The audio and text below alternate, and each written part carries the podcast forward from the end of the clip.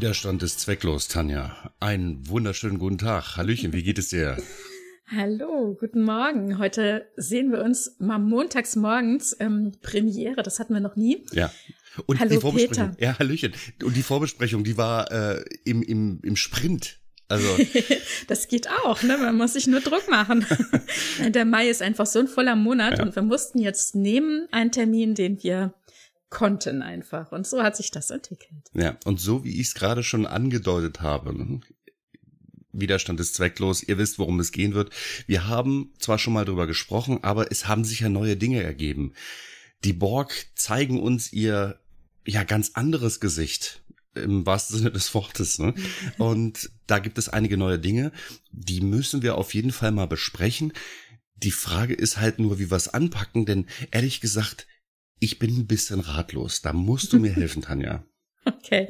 Na, in Folge 15, also im Oktober 2021, hatten wir ja schon über die Borg gesprochen. Und äh, ich bin nochmal durch die Folge gegangen und äh, muss sagen, da haben wir schon ganz schön viel besprochen. Also viele verschiedene Aspekte und Perspektiven ähm, abgedeckt quasi. Aber wir sind natürlich auch an Stellen gekommen, wo wir nicht weiter wussten, ne? wo uns der Kanon bisher oder Star Trek 1 einfach ähm, noch nicht so viel erzählt hatte, wo wir an Stellen gekommen sind, ja, wo wir gesagt haben, okay, da erwartet uns noch was in Zukunft. Und vor allem hatten wir auch Hoffnungen und Wünsche für die Zukunft. Und jetzt hier, das ist dann auch gleichzeitig die Spoilerwarnung für Picard Staffel 2. Ach Hier ja, haben wir neue Sachen ähm, erzählt bekommen. Hier wird wirklich mal fortgeschrieben und das äh, sollten wir betrachten, genau. also ja, ihr habt's gehört.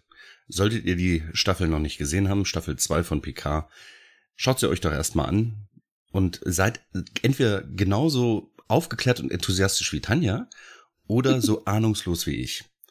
Und beide Teile sind jetzt vertreten und äh, vielleicht soll ich auch einfach mal mit einer Frage losschlagen. Also das ist äh, für mich ein bisschen schwierig mit mit der Queen und die taucht jetzt auf, aber die ist ja schon mal aufgetaucht, dann ist sie wieder weg gewesen und und und. Hä? Wie geht das denn? Also Queen, ähm, ich meine, wir hatten ja auch schon drüber gesprochen, gibt es scheinbar in mehreren Inkarnationen. Ne? Hm. Ja, also genau, wir hatten äh, ja einmal in Star Trek First Contact gesehen, dass sie getötet wurde, ne? Also Picard hat sie zerlegt im wahrsten Sinne des Wortes, noch das letzte Zucken aus ihr herausgebrochen. Und äh, dann sehen wir sie in Voyager wieder und die Crew ist ja auch überrascht. Ne? Wie kann denn das sein? Und Mhm. sie sagt so, ach, ihr Menschen, ihr seid ja so kleingeistig. Na, also es sieht natürlich, also sie haben sich bemüht, halt äh, genauso die Optik wieder hinzubekommen. Anfangs auch die gleiche Schauspielerin, später nochmal eine andere Schauspielerin. Und jetzt hier in dieser Staffel, in dieser neuen Staffel, haben wir wieder ähm, genau das Gleiche. Sie haben wieder eine Schauspielerin mit Annie Washington, heißt die Annie Washington oder Washington?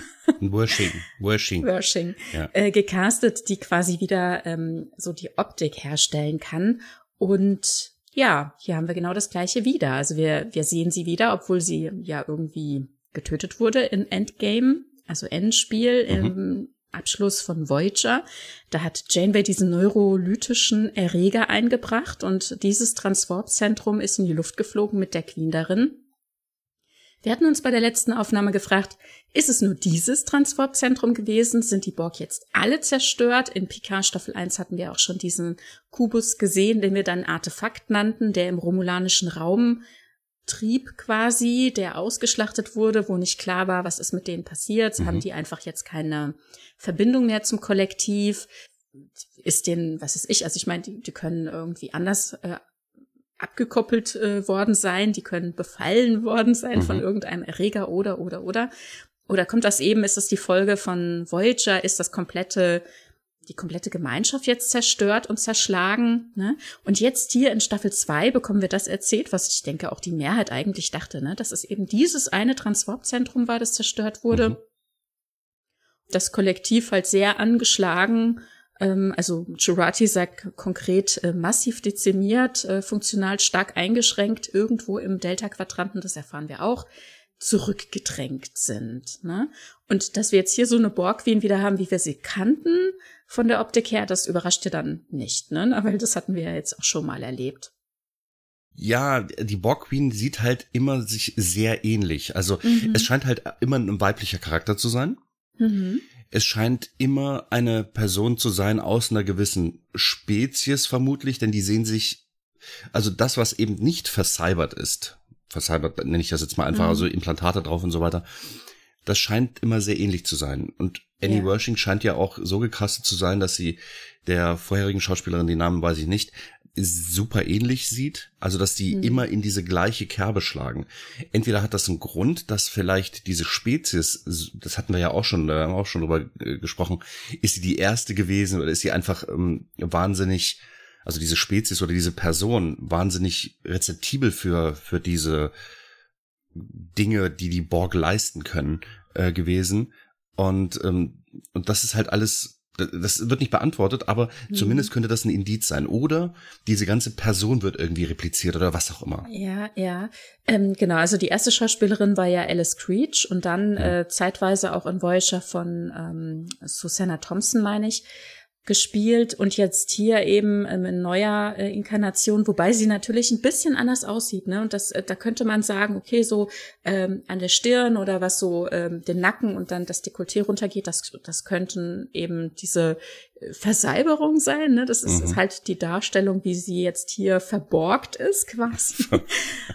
äh, ja. Also ja ich habe diese, ich hab diese Vertiefungen gesehen mit diesen Punkten drin, so, so mhm. dunkle Punkte ja. drin. Als wenn da quasi die Kabel entlang laufen. Ja, aber ich könnte mir auch vorstellen, dass das die Spezies ist, die so aussieht. Eben. Aber, genau, das dachte ich es. eben, das dachte ich eben auch. Das könnte natürlich auch genauso sein, ne? dass immer ein anderer Körper hergenommen wird für den aus der Cloud geladenen Geist mhm. der äh, Queen.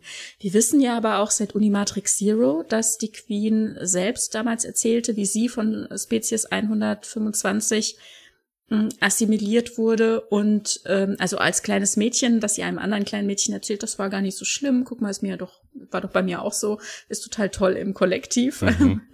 ähm, also ja, vielleicht hat sich dann eben tatsächlich aus diesem kleinen Mädchen dieses Bewusstsein einer Königin entwickelt, dass sich dann immer wieder auf neue Körper übertragen kann oder ähm, dieser Körper war gemeint und das Bewusstsein kommt noch tiefer, noch weiter zurückliegend. Das wird uns jetzt hier auch nicht beantwortet. Aber wir sehen, wie du gesagt hast, eben jetzt hier wieder eine ähm, ähnlich erscheinende Queen, die ja in dieser Konföderationszeitlinie komplett isoliert ist. Also das komplette Kollektiv ist tot. Sie jammert darüber ja auch, also sie ist verwirrt, weil eben Zeit ähm, Sache passiert ist, also die die timey, Chronometer sind timey, falsch. ja, ja, sag es. genau, die Chronometer sind falsch ausgerichtet. Also die, die Zeitlinie ist gebrochen, verändert worden. Und äh, Seven sagt uns, ähm, dass sie ein transtemporales Bewusstsein habe, das eben auch angrenzende Zeitlinien und Re Realitäten überbrückt und sie dementsprechend eben, sag ich mal, äh, aus der Phase geraten ist, also auch mhm. geistig einfach verwirrt ist, ob dieser zeitlichen Veränderung und ähm, sie auch Echos ihrer selbst hören würden. Okay, warte mal, jetzt mal die Frage, meinst du, das kommt daher, dass sie Borg ist oder vielleicht, dass sie dieser Spezies entspricht? Weil Nee, das ist, weil sie Borg ist. Also Seven sagte, die Borg ähm, hören eben auch angrenzende Zeitlinien und Echos ihrer selbst. Ne? Ja, und jetzt hier ist diese Borg-Queen. Ja, offenbar. Mhm. Okay. Mhm. Genau. Und jetzt hier ist diese Queen komplett, komplett alleine. Das ist ja schon mal traumatisch, mhm, ja. Mhm. Also sie hat ja normalerweise immer ein Kollektiv und vor allem damit immer irgendwie einen doppelten Boden, ein Backup, ja. ein Plan, Leute, die einfach auch nach ihr suchen oder für sie kämpfen. Und jetzt ist sie hier komplett alleine. Ich weiß nicht, wahrscheinlich erstmals komplett alleine. Und das ist ähm, nicht nur diese temporale Geschichte ist verwirrend, mit Sicherheit ist das auch heftig. Ne? Mhm. Und dann hat man ihr in diesem Labor auch noch einen Nullifizierer gespritzt, einen Interplex-Nullifizierer aus Sicherheit, dass sie keine Nanosonden mehr produzieren kann. Also kon äh, konkret wird gesagt, es gibt einen Hemmstoff, ein Nanobot-Inhibator wurde ihr injiziert, damit die Nanosonden funktionsuntüchtig sind. Hat super funktioniert. Na, hat doch funktioniert. Am Anfang hat sie keine Nanosonden. Ne? Sie nehmen sie mit auf die La Serena. Ja. Sie haben äh, sie komplett angeschlossen. Also mhm. Sie bekommt Strom vom Schiff, aber sie haben sie eben auch angeschlossen, dass sie auf die Steuerung und alles zugreifen kann, weil sie müssen ja mit ihr um die Sonne, sie müssen ja den Slingshot äh, mhm. fliegen. Aber danach äh, creept sie sich da quasi weiter in die Systeme, bis sie eben ähm, ja quasi offline genommen wird. Und nach und nach ähm, produziert sie weiter Nanosonden, um das aber in Gang zu bringen. Mhm. Ne, später, im, später im Laufe der Geschichte braucht sie ja dann eben das Lithium und die, na, wie war das, äh, die Ionen aus den Batterien, mhm, aus den Autobatterien. Lithium, ja. ne? Und äh, das ja zum Beispiel auch zum Stabilisieren, das fand ich auch sehr interessant. Seven of Nine sagt, dass sie äh, sich noch erinnert, als sie als sechsjähriges äh, Mädchen assimiliert wurde. Äh, also wenn man assimiliert wird, würde, würden einem erstmal mh, stabilisierende Metalle gespritzt werden, mhm. damit die Nanosonden vom Körper überhaupt aufgenommen werden können. Und das kann sie immer noch heute riechen und schmecken. Also als sie, als sie das so gewahr wird, ne, dass diese neue Borg-Queen-Inkarnation mhm. gerade dabei ist, Batterien zu schlürfen, da ähm, genau. kommt ihr das alles wieder so hoch, ne? Ja, jetzt wusste ich jetzt gar nicht mehr. Ich dachte, es hätte auch irgendwas mit der Säure, der Batteriesäure zu tun, aber vielleicht war das auch nur in meinem Kopf und ich habe gedacht, die braucht vielleicht irgendwie äh, äh, irgendeine eine, eine saure Substanz, die irgendwas tut. Keine Ahnung. Ich habe mich da überhaupt nicht reingenördet. Ich fand das mit diesen Nanosonden halt auch ein bisschen merkwürdig, weil später kann sie die ja wieder verwenden. Naja, also die Art und Weise der Nanosonden, die sie dann eben schafft, ne, ich denke, der Hemmstoff, der mhm. wird auch nach und nach ein bisschen ausgeschwemmt oder so. Ähm, mhm. Ja, oder einfach nachlassend. Ne? Also es sind jetzt nur wenige Tage, die ja. zurückliegen am Ende, dass sie diesen Hemmstoff bekommen hat, aber nichtsdestotrotz dürfte vielleicht die, die äh, Produktion etwas angeregt sein und äh, sie holt sich dann verschiedene Rohstoffe rein, um damit irgendwie agieren zu können.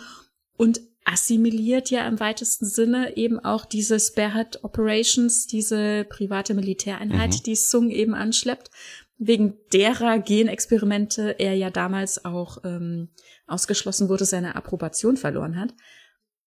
Das heißt, sie erschafft ja hier äh, diese in Anführungszeichen Borg-Truppe Light, die dann das Chateau mhm. angreift. Also dafür hat es gereicht. Ne? Man sieht auch, die bilden jetzt nicht konkret irgendwie genau diese Implantate, Implantate mhm. aus und äh, bekommen jetzt nicht direkt irgendwie, ich sag mal, mh, mm, gut, ich meine, vielleicht, ja doch, eigentlich müssten sie das von sich aus ähm, innen heraus entwickeln können, ohne dass jetzt auch noch viele Operationen von außen nötig wären. Hm, aber das passiert jetzt hier erstmal nicht. Also es sind äh, schon irgendwie, ich sag mal, so ein bisschen Borg-Light, ne? Ja, ich würde gerne noch mal einen ganz kleinen Schritt noch mal zurückgehen. Mhm. Ich habe noch eine Hä-Frage zu der Zeitlinie. Ähm, ja, jetzt, okay. jetzt weiß ich nicht, also wir, ich wir wollen ja jetzt gar nicht so über Picard an sich sprechen, aber die Serie, sondern es geht jetzt hier um die Borg. Trotzdem, erstmal die Frage, die sich sicherlich viele gestellt haben. Sind wir im Spiegeluniversum? Nein. Ja, aber das ist, Nein. das ist, es fühlt sich von der, von der Haptik so sehr, sehr ähnlich an wie ein frühes Spiegeluniversum, fand ich. Und ich habe hm. mir diese Frage gestellt und ich weiß, wir hatten früh darüber gesprochen und du sagtest genauso selbstverständlich wie jetzt eben auch, nein, sagtest du damals schon und ich so, hm, bin mir nicht sicher. Nein, hörte ich dann immer wieder von dir. Weißt naja, auch, aber ja, ja. Ich, ich, ich fand, aber irgendwie fand ich es halt so, es war halt nicht meine Menschheit, es war düster, hier wird auch ein Erstschlag äh, vorgenommen gegen diese Spezies und so weiter. Und es wirkte sehr, ja, dunkel, dark. Also diese Menschheit ist eine andere. Mhm. Genau, ja, weil eben ähm, eine Veränderung im Jahr 2024 dazu geführt hat, dass ähm, Dinge ineinander greifen, wie sie jetzt dann eben ineinander griffen und die Menschheit äh, eben genau sich zu dem entwickelt hat. Also ja, Q hat da eine Kleinigkeit getrickst, hat da etwas verändert, Ne, aber wie er auch selbst sagt, den Rest habt ihr selber gemacht. Ne? Also mhm. ihr habt euch dahin entwickelt. Ja, also das ist das eine. Und äh, dann das nächste ist, warum warum macht Q das? Also ich meine, ja klar, er er, er ich habe mir das die die ganze Zeit immer diese diese Frage gestellt. Ich meine, der ist so so mächtig, der könnte so viele Dinge ganz anders tun. Warum okay, dann ist das jetzt das? wahrscheinlich Folge 22, Star Trek Picard. Nein, Entschuldigung. Also wir gehen ja eigentlich gleich wieder zurück zu den Borg. Also nur ganz ja. kurz, warum macht Q das? Q ist ein Stück weit erschüttert darüber, wie Picard sich entwickelt hat und wo er gerade steht. Und jetzt, wo er aus seiner Existenz, wie er es kannte, scheiden wird, möchte er Picard noch was mit an die Hand geben. Und wir sehen am Anfang dieser Staffel auch, wie erzürnt und wie hilflos, wie wütend er darüber ist, äh, dass Picard es halt nicht selbst hingekriegt hat. Also ganz konkret am Anfang hat Picard sich und alle möglichen Leute da in die Luft geblasen. Also er hat einfach die Selbstzerstörung ähm, aktiviert und nicht nur die Stargazer, sondern auch die umliegenden Schiffe in die Luft gejagt oder in, in den Weltraum geblasen, ja. Und da sagte Q ja, ne? Also ich dachte, ich guck mal wieder, was mein alter Freund Picard macht und was macht er mitten in der Explosion? Na toll, ne? Sie verändern sich in jedweder Art und Weise, sie entwickeln sich weiter und arbeiten an sich, nur nicht in der Art und Weise, auf die es angekommen mhm. wäre. Ja, und er überblickt eben das Große und Ganze, wie zum Beispiel der Reisende von diesem großen Gewebe, von dem großen Wandteppich quasi spricht, ne? wo man einen Faden manipulieren kann und dann muss man aber sehr vorsichtig sein, weil es kann daraus erwachsen, dass sich einfach sehr, sehr viel ändert. Mhm. Deswegen am besten lieber Finger von lassen, aber im Zweifel eben nur an einem kleinen Faden ziehen. Und hier ist es eben auch so, Q überblickt das Große und Ganze und versteht, warum Picard derjenige ist, der er ist mhm. und weiß, woher es kommt und äh, Picard kann und will es nicht sehen. Das sagt ja Q auch, selbst wenn ich es ihnen sagen würde, sie sind ja viel zu schlau, um zu verstehen und um quasi um auf sowas, auf so ein Basic, auf sowas Simples, auf sowas Innenliegendes und so Vergessen und Vergrabenes zu kommen, wie, wo ihr Problem herkommt. Und er arbeitet dahin, dass Picard selbst versteht, ähm, woher sein Problem kommt und daran arbeiten kann. Und das hat er am Ende ja der Staffel hinbekommen. Okay, gut. Mir ist es natürlich am Ende schon irgendwie klar gewesen. Ne? Ich wollte einfach diese Frage in den Raum werfen. Ja. Hm. Und um ihn dahin zu kriegen, dass er sich damit auseinandersetzen muss, ruiniert er all das, wofür Picard eigentlich steht. Er mhm. ist ähm, Mr. Sternflotte, Mr. Föderation himself. Und genau das hat er ihm kaputt gemacht. Jetzt sind wir hier in dieser Konföderationszeitlinie. Er steht dafür, das Schlechter des, der Erde, beziehungsweise sogar der ganzen Galaxie zu sein, ja. Das ist genau das Gegenteil von dem, wofür er steht. Mhm. Ne? Und nur damit konnte er ihn dahin drücken, ähm, sich damit auseinanderzusetzen und eben wahrhaftig ja sogar in die Vergangenheit zu gehen. Ähm, jetzt, wo du das Wort Konföderation nochmal in den äh, Mund genommen hattest, ist, äh, ich glaube, in den Ohren amerikanischer Hörer hört sich das halt auch so ein bisschen an wie Nord gegen Südstaaten im amerikanischen Sezessionskrieg, die Konföderation mhm. der Südstaaten, mhm. die ja den Krieg verloren hatten, wohl die, die Sklaven äh, weiter mhm. behalten wollten und so weiter. Ja die hier als die Bösen dargestellt sind, im Gegensatz dazu die Föderation äh, die als das, als das, was wir kennen. Halten. Also die, genau. die, genau, die, also die Konfiguration, mhm. die Bösen. Und wir wollen wieder zur Föderation zurück, mhm. dass unsere Seite, nämlich die Nordstaaten gewinnen und so. Genau. In eine also befreite Welt. Genau, ja. richtig. Mhm. Und ich glaube, das sollte halt eben auch noch mitschwingen ja. äh, bei genau. diesem Wort Konföderation ist mir halt beim Sehen ein paar Mal aufgefallen und habe ich, ich habe unwillkürlich daran denken müssen, mhm. dass es äh, so so ein so ein Südstaatengefühl gibt, weil eben halt auch die die ehemaligen Feinde wie die Queen halt in Ketten gezeigt wird. Mhm. Ähm, so schlimm sich das anhört, die Queen ist halt äh, quasi versklavt und möglicherweise das ganze Borg-Kollektiv, wir wissen ja noch gar nicht, wo es, wie das da genau aussieht, ne? ob, äh, ob es überhaupt Na, keine Borg mehr gibt, oder? Doch, es wurde gesagt, dass ähm, alle getötet wurden. Alle? Also damit äh, konfrontiert ah, okay. äh, Seven sie mhm. auch. Ne? Wie fühlt sich das an, komplett alleine zu sein? Wie hat sich das angefühlt, das komplette Kollektiv ähm, ja, gut, okay, stimmt, ja. sterben zu fühlen, beziehungsweise sie sagt es selbst auch, alle sind fort, alle sind tot, äh, alles ist vergangen. Mhm. Ja, wobei ich Annahmen, dass das, also dass die zum einen die Erzähler nicht ganz zuverlässig sind und zum anderen, dass sie vielleicht einfach nur abgetrennt wurde und man sagt, alle anderen sind tot. Einfach um sie quasi zu foltern und diese Agonie zu ja, halten. Ja, aber sie hört auch niemand Ja, ja, genau. Mehr, ne? Ja, aber also, ich dachte, man hätte es vielleicht abschatten können, wer weiß. Ja, ja, ja. Kann natürlich sein, ne, dass es jetzt noch irgend so einen Kubus gibt. Oder vielleicht sind es da ja keine Kuben, mhm. vielleicht fliegen da in Pyramiden rum. Also, ja, möglich. ne, also das kann natürlich sein. Aber ja, also wir wissen jetzt erstmal hier, sie ist für sich, sie ist isoliert. Ne? Ja. Das ist ja für sie auch eine extreme Erfahrung. Darum geht mhm, es ja im mhm. Grunde, ne? Genau. Genau. Okay, jetzt haben wir eine isolierte Borg Queen, die halt so ich, ich sag jetzt mal, medizinisch behandelt wurde, dass sie unfähig ist, das zu tun, was ihre größten Stärken sind, nämlich assimilieren beispielsweise. Mhm.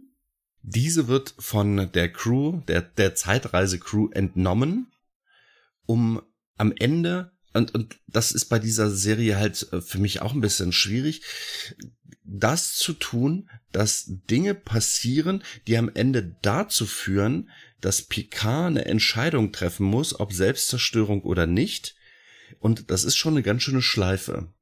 Also, die Crew wird aus dieser Situation der Entscheidung herausgenommen. Also es ist ja nicht nur Picard, es ist äh, Gerati und und und. Und Gerati wird dort rausgezogen, kurz bevor wir feststellen, dass Gerati die neue Queen ist. Und wir können es auch nur deswegen feststellen, weil eben Picard weiter die Selbstzerstörung laufen lässt, bis zum Ende quasi. Aus dieser Situation reißt Q diese, diese Handvoll Leute raus und schmeißt sie in die Vergangenheit, um genau das nee, nicht zu bewirken. die Vergangenheit.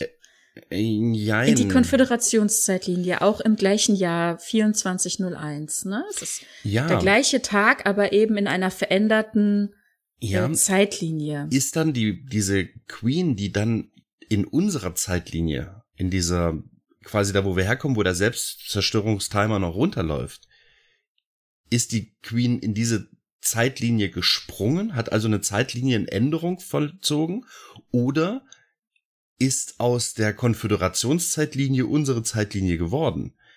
Eins von beiden muss sein. Aus unserer Zeitlinie wurde die Konföderationszeitlinie und später wieder umgekehrt. Wie meinst du später wieder umgekehrt? Das verstehe ich tatsächlich naja, nicht. Naja, wir befinden uns in unserer Zeitlinie. Mhm, genau. Prime nenn, Universe. Genau, wollte ich gerade sagen. Nennen nenn wir es mal Prime Universe. Im, Im, Jahr 2401 auf mhm, der Stargazer. Genau. Ja. Dadurch, dass sie gleich zerstört wird und ich denke immer noch, wir sehen vielleicht sogar eben genau, dass es sich nochmal wiederholt. Wir mhm. haben es einmal im Cold, Cold Open von Folge 1, wir haben es dann am Ende von Folge mhm. 1. Äh, daher kam Q dazu zu sagen, okay, ich schnippe, ich möchte nicht, dass Picard stirbt, ich nehme ihn heraus, habe in der Vergangenheit etwas geändert, dass diese Zeit gar nicht erst eintritt, dass er hier auf der Stargazer sein wird okay, und sich in die Luft äh, ja. jagen kann. Nehme ihn raus, das heißt, er befindet sich jetzt nicht mehr an Bord des Schiffes, mhm. sondern ähm, auf dem Gut ne, ähm, im Chateau. Mhm. Und Jetzt befinden wir uns eben in dieser Konföderationszeitlinie und durch die Zeitreise, die sie selbst mithilfe der Borg Queen unternommen haben, verändern sie die Zeitlinie wieder zu dem, wo sie herkam ursprünglich. Okay, ja. Dieses, was du vorhin sagtest, was die Reisenden tun, ne? Ein mhm. vorsichtig am Faden ziehen. Also das hat Q garantiert nicht gemacht. nee, der hat einmal gerissen, da ist ein Riesenloch. Der hat, der hat sich, der hat sich ein Faltbild rausgeschnibbelt. Mhm. Also mhm. wirklich, der hat einen Wandteppich genommen, hat wahllos nicht nur Fäden rausgerissen, sondern nein, Löcher nicht wahllos. Es war sehr nein, konkret. Nein, nein, er hat sehr schon. konkrete Handlungen ja, ja. vollführt und wir müssen dran denken, er musste auch auf eine bestimmte Art und Weise agieren und vor allem auch, ich sag mal, teilweise sehr menschlich agieren. Ja ähm, weil er eben nicht mehr Herr seiner Kräfte, seiner ehemaligen ja. Kräfte ist und eben alles beschnippen kann. Ne? Also ja. einfach nur schnippen und Lichtblitz, gleißendes Licht, das selbst auch das, jetzt reden wir über Q, ja. Ja, ja, wir kommen gleich es zurück. Gehört, es gehört aber zur Story. Ja, das ist wichtig. Ja, zu, zu diesem Teil der ja, Story. Aber, aber das erklärt aber für mich halt auch, warum am Ende dann eine Person da steht, die so ganz anders ist, dass es überhaupt eine Person ist. Also gut, die Queen ist immer eine Person irgendwie gewesen, aber warum die so ist, erklärt halt nur das. Und äh, ich finde dieses, was Q macht, ne? er wirft eine Münze aus dem Hochhaus und garantiert dir, während die fällt, dass die unten auf, einer, auf der Kante landet. Er sagt dir nicht auf welcher Seite, sondern er sagt, nein, die landet auf der Kante und, äh, und genauso äh, ganz perfekt ist das alles ausbalanciert. Und das ist wahnsinnig schwierig für mich zu verstehen, also beziehungsweise dieses diese Balance, die durch diese Kräfte, ich meine, er ist wahnsinnig mächtig, ne? Jetzt nicht, vielleicht nicht mehr so oder in ja, der Vergangenheit jetzt nicht mehr. Also er kann nicht einfach schnippen, dass eine mhm. Kleinigkeit sich ändert, ne? Dass die Astronautin eben nicht die Rakete besteigt, ja. weil sie, was ist ich, äh, erkältet ist oder so. Ja, aber das ne? konnte er ja Oder weil sie gar nicht existiert. Er konnte Me so Menschen, Personen konnte er ja noch nie wirklich kon kontrollieren. Naja, einfach jemandem zum Beispiel eine Krankheit anschnipsen oder so, das konnte er, das haben wir gesehen. Ja, okay. Also, ne? Oder ähm, keine Ahnung, dafür für, äh, sorgen, dass sie nicht existiert oder dass sie einen Sinneswandel erleben würde, dass sie es nicht macht. Ne? So, das hat er aber mhm. alles nicht gekonnt. Er hat es versucht und dann musste er konventionellere Wege gehen und irgendwie die Sache manipulieren. Also da mhm. schon sehr konkret an Fäden und Rädchen drehen. Ne?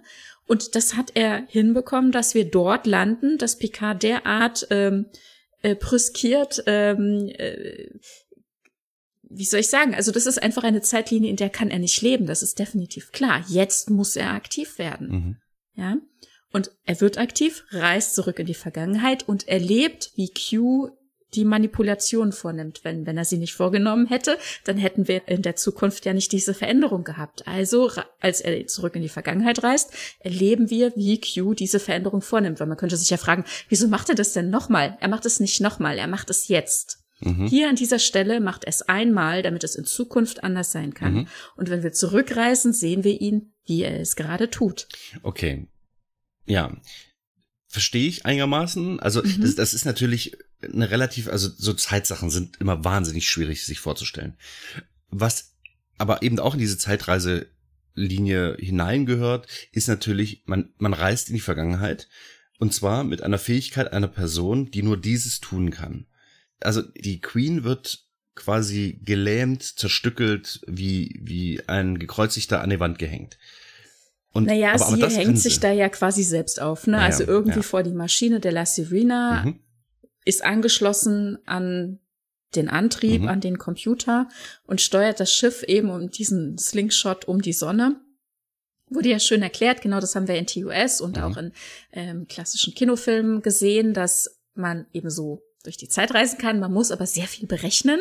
Und auf der Enterprise hat das Spock übernommen. Und jetzt hier in unserer Crew haben wir niemanden, der das kann, ne? Weil das sind halt auch alles einfach auch nur Menschen. genau. Und Seven of Nine, die ja durch diese Veränderung eben nie assimiliert wurde, worauf wir eigentlich auch nochmal in dieser Folge äh, hier zu sprechen kommen müssen, die kann das jetzt eben auch nicht leisten. Ne? Mhm. Also früher assimiliert, denke ich mir, wäre das was gewesen, was sie hätte übernehmen können. Aber jetzt, so als Mensch, kann sie das nicht. Hm, vielleicht war, also ich meine, als sie in diese alternative Zeitlinie versetzt wurden, als sie noch in mhm. der 2401 mhm. Gegenwart waren, um, äh, um dort Veränderungen herbeizuführen. Da hat sie ja die, ihre Implantate nicht mehr. Möglicherweise genau. Fehlen ihr Koprozessoren und deswegen kann sie es nicht. Vielleicht kann sie es mit diesen Implantaten wieder, wer weiß. Eben, ne? genau das meinte ich eben. Ja, okay, mhm. genau.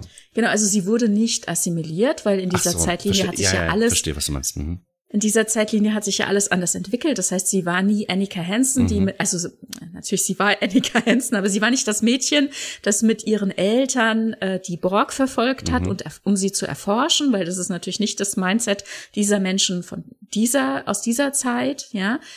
Sie ist halt in Anführungszeichen wahrscheinlich ja sehr normal, wie das für mhm. diese Zeitlinie üblich ist, auf der Erde aufgewachsen und wurde dann eben später zur Präsidentin wurde halt nie assimiliert zu Seven of Nine und dementsprechend, ja, ist sie ein Mensch. Okay, und an dieser Stelle habe ich so ein, ich, vielleicht kennst du die Serie, vielleicht kennen einige unserer HörerInnen diese Serie auch.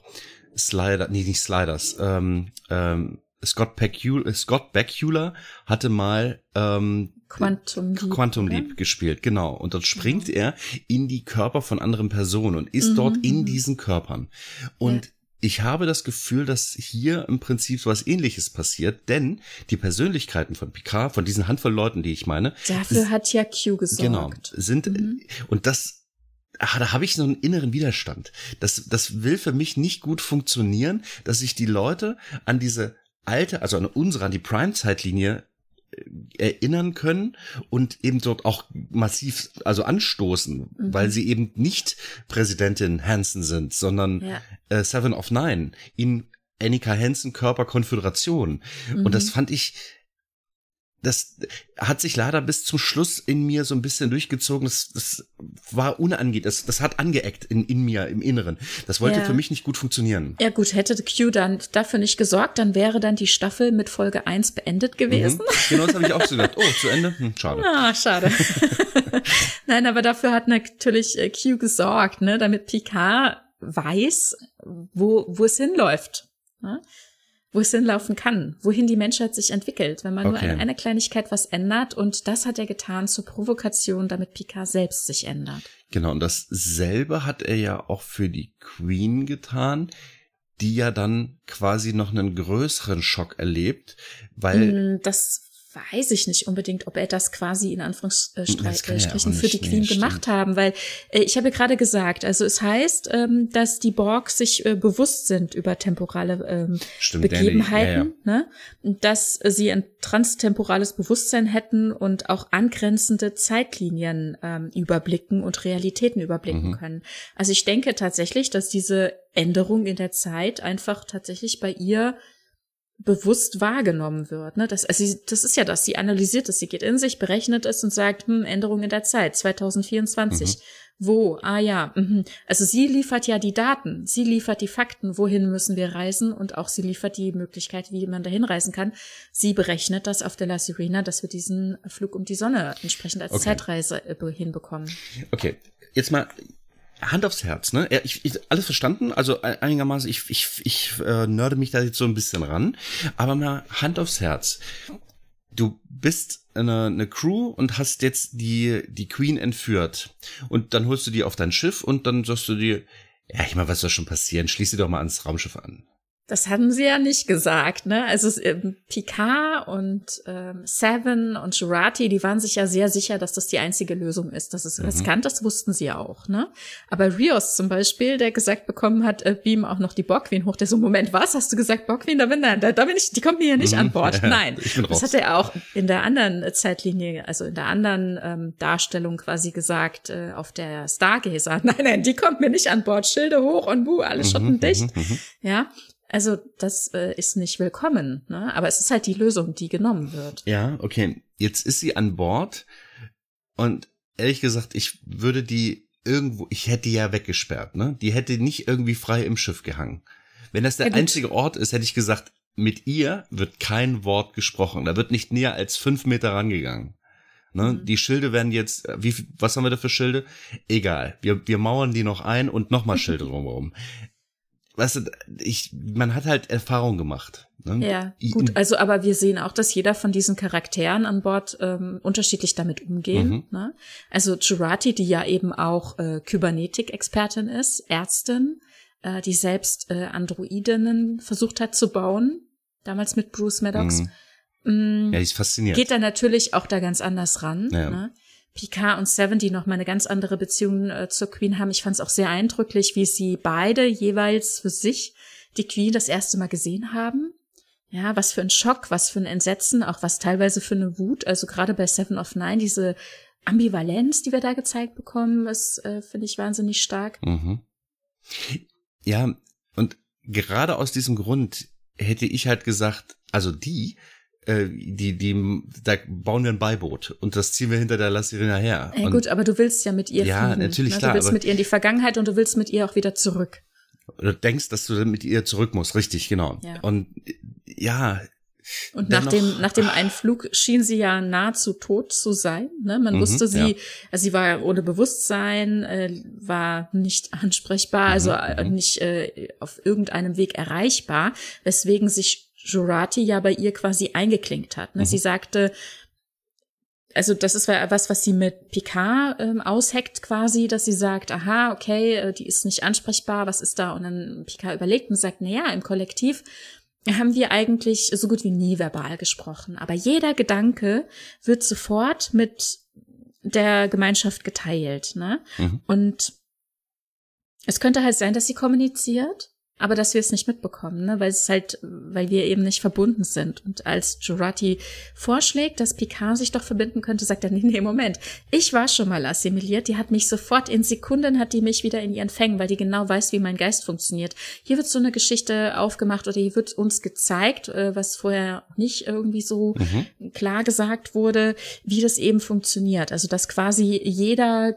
Geist anders verschachtelt ist und sie sich da so reinarbeiten muss. Und bei dem einen ist es leichter, bei dem anderen ist es ein bisschen schwerer. Und eine Assimilation könnte, also eine vollständige Neuassimilation könnte auch bis zu Stunden dauern. Vielleicht ist es auch von Spezies zu Mhm. Spezies unterschiedlich oder eben auch persönlich abhängig, je nachdem. Und hier hat sie auch generell nur eine Aktivität von acht Prozent. Und äh, Agnes Jurati kommt auf die Idee, dann zu sagen, okay, dann schließe ich mich an und versuche mich in ihren Geist reinzuarbeiten, reinzukreepen, um Informationen zu finden, die wir wollen. Und stiehlt sie ja tatsächlich am Ende, so dass sie weg sind. Also das ist wieder dieses, die Daten sind nur einmal vorhanden und wenn ich sie einstecke, dann, hä, hä, hä, dann hast du sie nicht mehr. ja, okay, also das, genau. also äh, allein diese Vorstellung ist natürlich ein bisschen Blödsinn. Aber auf der anderen ja. Seite, auf der anderen Seite, ähm, also das sind so NFTs, ne? so, so Gedanken-NFTs, also die, die gibt's wirklich ja. nur einmal. Ähm, ja, sie hat sie dann halt gelöscht ne? und ja. die Informationen, äh, die Koordinaten, die wir brauchten, mitgenommen. Oder halt vielleicht auch für sie äh, verschlüsselt quasi, dass sie nicht direkt zugreifen konnte. Auf jeden Fall, uns liegen die Informationen jetzt vor. Also die Queen hat kein Ass mehr im Ärmel, sie ist wirklich äh, ausgespielt. Ne? An der Stelle, an der Jean-Luc Picard sagt, dass sein Geist ganz schnell assimiliert werden wird und geh du mal lieber. Also das sagt er ja nicht, ne? Nee, das sagt er nicht. Er wollte es nicht, ja, ja. aber es war halt auch keine Alternative. Aber da fehlt mir, dass er sagt, nee, da geht keiner rein. Nein, das machst du nicht. Das ist äh, totaler Blödsinn. Und ah, eigentlich hatte das gesagt, aber mhm. es ist wirklich alternativlos. Ne? Und Jurati hat äh, gute, in Anführungszeichen, Argumente, hat einfach den Ansatz, äh, wie sie das Problem lösen können. Und mhm. es gibt einfach keine Alternative, dann machen sie das. Ne? Ja, ich fühlte mich an dieser Stelle sehr unwohl. Ich auch, aber keine Frage. Ich glaube, jeder fühlte sich ja. da unwohl, besonders Picard, ja, besonders auch äh, mhm. Jurati. Aber ja, es war halt auch keine Alternative offenbar. Nee, ich glaube, Jurati konnte entweder dieses, das Ausmaß der ganzen Situation nicht wirklich erahnen. Ich meine, du, ja. so wie sich das später mal entwickelt, aber das ist die andere Geschichte. Nur, ich glaube, sie war halt viel zu fasziniert. Sie war wie ein mhm. kleines Kind mit einem neuen Spielzeug und jetzt, ah, sie hatte ja vorher das eine oder andere Wort mit ihr gewechselt. Ja, und, und sie forscht ja, ja auch. Ne? Und die Queen manipulierte sie schon. Und deswegen habe ich gesagt, in ein anderes Schiff, in einen anderen Raum einmauern, noch ein Schild drumrum und dann vielleicht laut, ganz laute Lautsprecher, die so laut sind, dass man kein Wort mehr von der Queen hört, dass sie nicht beeinflussen kann und so weiter. Man braucht sie halt noch für diese Berechnung, aber sie sollte halt wirklich nichts anderes tun. Ich meine, am Ende ist ja alles so gekommen, dass es wirklich, dass die Münze, die aus dem obersten Stockwerk geworfen ist, tatsächlich auf der Seite gelandet ist. Ja? Genau, genau. Aber auch eben wirklich nur, dass auch all diese Fehler, die ich jetzt halt auch bekritte, dass die eben passiert sind. Denn ansonsten wäre Jurati nicht die Queen geworden. Genau, naja, was heißt Fehler, ne? Also so ist es eben passiert. Ja, ja aber ich würde es halt als schon, ich würde schon als Fehler bezeichnen, dass Dinge passieren, die eben nicht so geplant sind. Weißt du, du hast einen Plan, in die und die Richtung soll es gehen, dann passieren ja, diese Dinge. Es gab keinen fertigen Plan. Ja, ja, ne? Also ich richtig. meine, sie steckten da in der Vergangenheit und wussten nicht, wie es weitergeht. Und dann haben sie halt probiert, wie es wie es sein kann. Ne? Und versucht, sich weiterzuarbeiten. Mm. Aber lass uns noch mal gucken. Ich fand es interessant. Äh, Picard sagt, wenn man erstmal verbunden ist, dann fühlt man permanent ein intensives Gefühl der Euphorie aber hat kein Empfinden mehr für sich selbst, hat kein mhm. Eigengefühl. Ne? Das, ähm, das erscheint sehr logisch. Ne? Also so funktioniert das Kollektiv. Ne? Wenn jeder persönlich irgendein Empfinden haben kann, vor allem eben ähm, persönliche Furcht oder Schmerz, dann würde man ja nie so weit gehen, wie die eben ähm, dann innerhalb des Kollektivs gehen. Ne? Also die, die, du sagst, die Borgs sind internationale, internationale, interstellare Drogendealer. Ne, weil genauso hört es sich an. Ne? Ja, wir haben hier Euphorie für euch, äh, schließt euch uns an und ihr wollt gar nicht mehr anders und dann verliert ihr euer, euer Selbst, aber das sagen wir euch jetzt nicht. So kommt es ein bisschen rüber, ne? Also Euphorie in, äh, in kleinen Dosen, nämlich in Nanodosen. Und äh, ja, und dann bist du halt einfach nicht mehr du selbst. Aber gut, ja, ich fand's ganz schön, dass es mal so benannt wird. Ne? Also, mhm. dass, dass das Ganze mal ein bisschen ausgemalt wird, was wir sonst mhm. nur so sehen. Ne? Ja gut, wir wissen halt nicht, wie es von drinnen aussieht. Also wie doch, na, das stimmt nicht ganz. Wir haben schon mal ein paar Einblicke gehabt und die waren zum Teil aber auch ein bisschen erschreckend. Beispielsweise haben wir in, ähm, was war das, Voyager gesehen, wie wie Tuvok in einen Geist eindringt, wo eben ähm, Ach, das war diese, diese ähm, Sache mit diesem äh, Knoten, jetzt weiß ich nicht das mehr. Das Winkelum. Das Winkelum, genau. Mhm. Und wo er da eindringt und diese Leute, die dort drin sind, und ich mhm. gehe mal davon aus, dass es äh, Personen sind, die assimiliert sind, die wirken alles andere als euphorisch. Ja gut, okay. Das war aber das äh, Bewusstsein quasi der Leute, die assimiliert wurden. Ne? Und das war auch der Moment der Assimilation, den die da immer wieder erlebt haben. Ne? Also die Frau, die ähm, nach ihrem Sohn sucht bei Wolf mhm, 359. Mhm. Das äh, kleine Mädchen wahrscheinlich kurz vor der Assimilation Ach, äh, auf die Suche nach ihren Eltern ah. und so. Ne, das waren die gespeicherten Bewusstseine der. Mhm. Genau. Mhm. Okay, verstehe. Aber das ausgerechnet die in dem Vinculum, na gut, okay. Ja, wahrscheinlich ist es, sind die so stark, dass es die Erinnerungen oder die Momente sind, die man da als erstes irgendwie erlebt. Mhm. Aber Seven bekommt ja diese ähm, Bewusstseine quasi überspielt. Das ist ja quasi ein mhm. Systemfehler. Mhm. Und lebt ja quasi deren Leben ein Stück weit mhm. nach. Ne? Genau. Nachts geht sie äh, Essen besorgen, ja. weil sie denkt, sie ist äh, die, der Klingone, der irgendwie nachts noch ja. Fleisch braucht und so. Ne? Der also sie, Sie spielt als kleines Mädchen mit äh, mhm. Naomi Wildman, ne? Also genau. sie channelt quasi diese Persönlichkeiten, oh. die sie da aufgenommen hat. Ja, okay.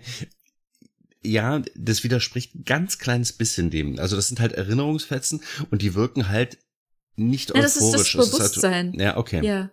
Das Bewusstsein der Personen und aber nicht ihre da ihr Dasein als äh, Drohnen, mhm. ne, sondern es die Personen selbst. Ja, aber wo beginnt das eine, wo hört das andere auf? Ähm, Könnte fließend sein, ja. Mhm. Also wenn, weißt du, wenn, wenn mir eine Euphorie einflößt, sicherlich würde ich mich dann von solchen negativen Sachen möglicherweise so stark distanzieren, dass das zwar eine Erinnerung ist, aber, aber dass ich dann sage, ja, aber ich möchte ja bei dem im schönen Teil bleiben. Ja, währenddem du als Drohne rumläufst, da bist du überflutet durch die äh, diese Euphorie, die dieses äh, Kollektiv mhm. für dich mitbringt. Aber du hast ja ein Leben mal gelebt, dein Körper, dein Bewusstsein, das ist das, was eben durch dieses Winkelum ähm, gezeigt wird. Es ist ja ein mhm. Systemfehler gewesen. Dieses Winkelum wurde ja aufgrund irgendeiner Fehlfunktion abgestoßen und trieb im Raum ja. und hat versehentlich den Kontakt mit Seven vorgenommen. Ne? Also wir dürfen hier mhm. nicht vergessen, mhm. dass es hier eine äh, wirkliche Verkettung unglücklicher Umstände ist, die dafür gesorgt haben, dass diese Ursprungs Bewusstseine, diese Menschen, Klingoninnen, Ferengi, Bajoraner und, und, und, dass die in sie überspielt wurden. Ne? Und da erlebt sie nicht deren Existenz als über euphorisierte Borg, sondern eben deren ursprüngliches Dasein. Ich, ich, entschuldige, ich grinse so vor mich hin, weil ich mir gerade diese übereuphorisierten Borg äh, vorstelle. Hui! ich gehe jetzt in, mein, in meine Schlafkammer, ab in den Alkoven und hopp. Weißt du, also, ähm, die wirken alles andere als euphorisiert. Natürlich, das ist eine Sache, die wahrscheinlich diesen einen Kern, diesen inneren Kern, der einfach nur die Motivation anregt, ähm, beeinflusst. Aber nach außen hin sind die ja, also die sind ja kühl wie ein Eiswürfel. Ja, diese, das, das hat sich nicht mal irgendein Gefühl, gar nichts. Und deswegen fand ich dieses Wort Euphorie und Borg, das finde ich so ein bisschen widersprüchlich. Aber gut, nein, ich meine, es wird uns erklärt und ich, ich finde es einfach nur witzig, dass dieser Widerspruch so stark besteht. Okay. Wir sehen, ach, äh, ich lass dich mal, ich, Moment, ich lass dich jetzt mal sprechen, weil du hast ein Konzept und ich habe keins. Also ich gucke hier gerade mal so drüber. Wir haben jetzt schon mal so ein bisschen festgehalten, äh, wo wir herkamen aus Folge 15 und was jetzt hier, wie es sich jetzt hier so anbahnt, sind hier schon so ein bisschen durchgehuscht, äh, mhm. was in der Staffel so passiert. Lass uns doch vielleicht tatsächlich mal Seven of Nine betrachten als äh, Person. Mhm. Ähm, ich glaube, dass die Lebensdaten, die wir zuvor hatten, die waren errechnet. Und äh, da kam ich zu Aha. dem Schluss, und ich glaube, das war so das Fandom auch insgesamt, ähm, was zu dem Schluss kam. Weil wenn ihr, wenn Jahreszahlen oder wenn äh, Lebensdaten genannt werden, dann rundet man das ja gerne. Ne? Ist ein paar Jahre mehr oder ein paar Jahre weniger, dann sagt man einfach so was wie 20 Jahre. Oder hm, hier zum Beispiel als Picard in dieser zweiten Staffel, wenn wir schon so viel dabei waren, als Beispiel angeführt sagt, ähm, seit über 30 Jahren äh, trollen mhm. sie mich jetzt hier quasi schon so. Mhm. Es sind 37 Jahre, man könnte schon beinahe sagen fast 40, ne? Mhm. Aber es wird halt immer so gerundet. Und wenn man aber mit dieser Zahl dann rechnet, dann kommt man natürlich nicht exakt in den Jahreszahlen raus, die man hätte brauchen können. Und jetzt hier diese zweite Staffel gibt uns neue Daten. Also Seven of Nine sei äh, 2350 assimiliert. Das dachte ich ursprünglich wäre ihr Lebensjahr gewesen, also ihr Geburtsjahr. Nee, dem habe ich ja widersprochen. Ja, sie war ja schon ein junges Mädchen.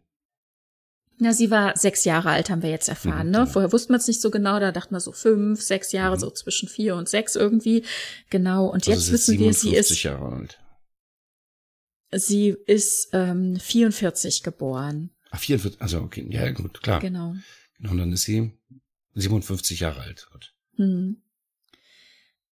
Genau, und sie fühlte sich direkt unwohl an Bord der Stargazer. Das ähm, fände ich einen interessanten Punkt. Wir hatten uns in dieser ersten Besprechung ja auch gefragt, wie das ist mit diesem Artefakt, das ja auch so ausgeschlachtet wird. Die Technik, die einerseits erforscht, aber eben dazu ja auch konkret ausgebaut wird, sowohl eben aus diesem Kubus, aus diesem Artefakt, als auch aus den Borg. Ne? Und da hatten wir gesagt, natürlich könnte man den Weg gehen, die einfach einfach so zu zerlegen, ne? Mhm. aber sie gehen einen besseren Weg und versuchen achtsam mit den Personen als solche zu sein. Mhm. Und um Hugh herum hat sich ja dort auch diese selbsternannte XB-Gemeinschaft gebildet, wo wir sagten, entsteht hier vielleicht eine neue wirkliche Gemeinschaft, mhm. eine Kulturgemeinschaft womöglich, die eint einfach sehr viel für die ist es schwer, wieder zurückzufinden. Das ist genau das, was wir immer und immer wieder erzählt bekommen haben. Der, der einzige, den wir so richtig erlebt haben, der komplett zurückgefunden hat in sein altes Leben, ist Picard, der als Locutus mhm. nur ein ganz kurzes Gastspiel hatte. Da war sechs Tage lang ähm, entführt und kam wieder zurück und konnte vollständig wieder äh, zum Menschen zurück ähm, äh, operiert werden, wobei mhm. wir da auch erfahren haben, dass er quasi auch nur so eine Borg-Light-Assimilation erfahren hat. Ne? Also man hat ihm zum Glück, sag ich mal, äh, nicht gleich irgendwie alles abgeschnitten, also seine Hand irgendwie abgesägt oder so, er bekam nur so einen Aufsatz, ne? Und ähm, und also sie haben ihm einfach nicht so super viel angetan und sie wollte ja auch konkret die Borg Queen, sagte sie in Star Trek 8, sein Bewusstsein ein Stück ähm, erhalten, weil sie ihn eben nicht als willenlose Drohne im Kollektiv haben wollte, sondern als ebenbürtigen Partner an ihrer Seite. Also ein bisschen ja. selbstständiges Denken quasi war durchaus erwünscht und damit war er nicht so tief assimiliert wie andere auch. Und das war bis dato immer so ein Stück weit auch die Erklärung, warum man ihn so einfach wieder ähm, hat reassimilieren können oder deassimilieren können. Ja, ich mit damit habe ich immer auch gefremdelt, dass die Queen an diesem Punkt, ne, also diese eine Person, also erstmal allein, dass es überhaupt eine Queen gibt in einem Kollektiv von von Nicht-Personen, sag ich jetzt mal, ne? also von wirklich reinen Drohnen. Aber ja, auch bei anderen Insektenvölkern gibt es dann halt auch, hat andere Gründe, aber gibt es eine, hm. eine Königin, aber das hat Reproduktionszwecke. Ja, aber vielleicht äh, hat es das hier ähnlich auch. Also mhm. lass uns das, äh, lass uns die Motivation vielleicht von der Queen noch mal beiseite schieben mhm. und das nachher betrachten. Okay. Also ich fand es jetzt hier interessant, dass wir Ergebnisse sehen dessen, was in Staffel 1 erforscht und entnommen wurde. Ne? Wir haben hier tatsächlich Komponenten, die aus der Forschung, aus dem Artefakt stammen, in die Stargazer gebaut, was gleichzeitig dann aber sich rausstellt, auch eine Schwäche, einen Angriffspunkt ja dann darstellen kann, wenn dann da tatsächlich richtige Borg kommen, die dann darauf zugreifen können. Ne? Und Seven meinte von Anfang an, sie fühlt sich unwohl an Bord des Schiffes. Also einmal repräsentiert das Schiff etwas, ne? So ein also Kubus, auch etwas, du, oder dass sie sich wie an, einem, auf an Bord eines Kubus fühlt, oder? Nee, es, es ähm, repräsentiert, denke ich, ähm, einmal Borg an sich, mhm. dann aber auch ähm, diese Ausschlachtung, es mhm. ist ja mhm. was, was mit Egypt ja beispielsweise auch passiert ist, also super traumatisch. Also das ist ja das, das Schwierige für oder auch an Seven of Nine. Ne? Sie verkörpert einerseits mhm. die Borg und andererseits aber auch das Opfersein und das ist rausgenommen sein und das Distanzieren sich wollen und gleichzeitig so gut zu verstehen, wie es, wie Borg denken, ticken, agieren, was für Möglichkeiten sie haben, weil sie eben selbst eine war und das ähm, so gut in dieser Gesellschaft, die wir hier normalerweise sehen, eben sonst niemand irgendwie äh, mhm. verstehen und äh, also nachvollziehen kann und äh, argumentieren kann ne, und dann gleichzeitig immer für und Gegensprecherin für eine Sache sein muss, von der sie sich eigentlich selbst distanzieren will und gleichzeitig diese Sache eben auch diese Implantate ihr ja auch Fähigkeiten und Fertigkeiten geben, die sie ja auch zu dem machen, der sie ist. Ja, so hatte ich das, so ähnlich hatte ich das halt auch empfunden. Das ist äh, vermutlich, als wenn man in ein Flugzeug steigt, das mit der Haut der Freunde bespannt ist. Also, also, also wirklich, ich habe auch genau das, genau dieses Gefühl hatte ich nämlich auch. Ich habe gedacht, wenn hier und da und dort so Implantate verbaut sind, möglicherweise sind das auch nur Nachbauten, aber die, ich meine, die wurden in großem Maße abgeerntet, die Borg. Ne? Die, also die, die zu XBs gemacht wurden, es wurde also nicht die Technologie entnommen, sondern es wurde tatsächlich das Material entnommen und möglicherweise weitergebaut. Das haben wir ja gesehen äh, bei Picard in Staffel 1 Äh, allerdings haben das da die Romulaner gemacht, so. Aber möglicherweise ist es nur die Technologie, die verbaut wurde. Ja, nicht nur die RomulanerInnen, sondern es halt, äh, die haben ja auch Forschungsaufträge ähm, oder, oder wie sagt man da, nicht Stipendien, aber die haben ja die Möglichkeit für vielerlei mhm. Spezies gegeben, ans ähm, Artefakt zu kommen und dann dort ihrerseits zu forschen, ne? Es wurden Anträge gestellt und die haben andere Leute auch dazugelassen. Es gab eine große äh, Gemeinschaft aus verschiedener Herkünfte, die dort geforscht haben. Ja, also. Ja, und wenn du sagst, äh, bespannt mit der Haut der Freunde, also vielleicht auch äh, slash Feinde, also ne, mhm, das ist ja. ja. auch diese Ambivalenz für Seven. Ne? Sie war einmal Teil dessen, aber nicht freiwillig. Ja. Aber als sie rausgenommen werden sollte, fühlte sie sich dorthin natürlich verbunden mhm. und hatte dorthin die äh, Loyalität und es brauchte Jahre quasi, für sich ähm, da so rauszukommen und dann ihre ihr selbst zu finden. Aber das ist auch etwas, was sie bis dato eben nicht angenommen hat. Ne? Und jetzt hier diese Erfahrung zu machen, wie wäre es denn? Wie wäre, würde ich mich körperlich physisch und psychisch empfinden, mhm. wenn ich nie assimiliert worden wäre. Das ist das, was sie jetzt hier durch diese Konföderationszeitlinie erfährt. Mhm. Dann dieser Schritt zurück ins Jahr äh, 2024, wo sie erlebt, wie sie äh, in Interaktion mit anderen wahrgenommen wird und wie sie es sich selbst geben kann, weil sie sich A selbst erlaubt, aber B, weil sie es eben auch tun kann, weil ihr Gegenüber nicht entsprechend auf sie reagiert, weil sie war ja sonst Zeit ihres Lebens immer mit Rassismus, Mikroaggressionen beschäftigt. Das mhm. ist genau das, was sie am Anfang in dieser Staffel an Bord der Stargazer sagt. Ne? Also äh, sie spürt schon wieder die Blicke, sie spürt schon wieder die Paranoia, die alten Spannungen kommen mhm. auf, natürlich sowohl in ihr als auch bei den anderen. Ne? Sie sagt, viele in der Sternenflotte fürchten sich immer noch extrem vor den Borg. Sie repräsentiert das.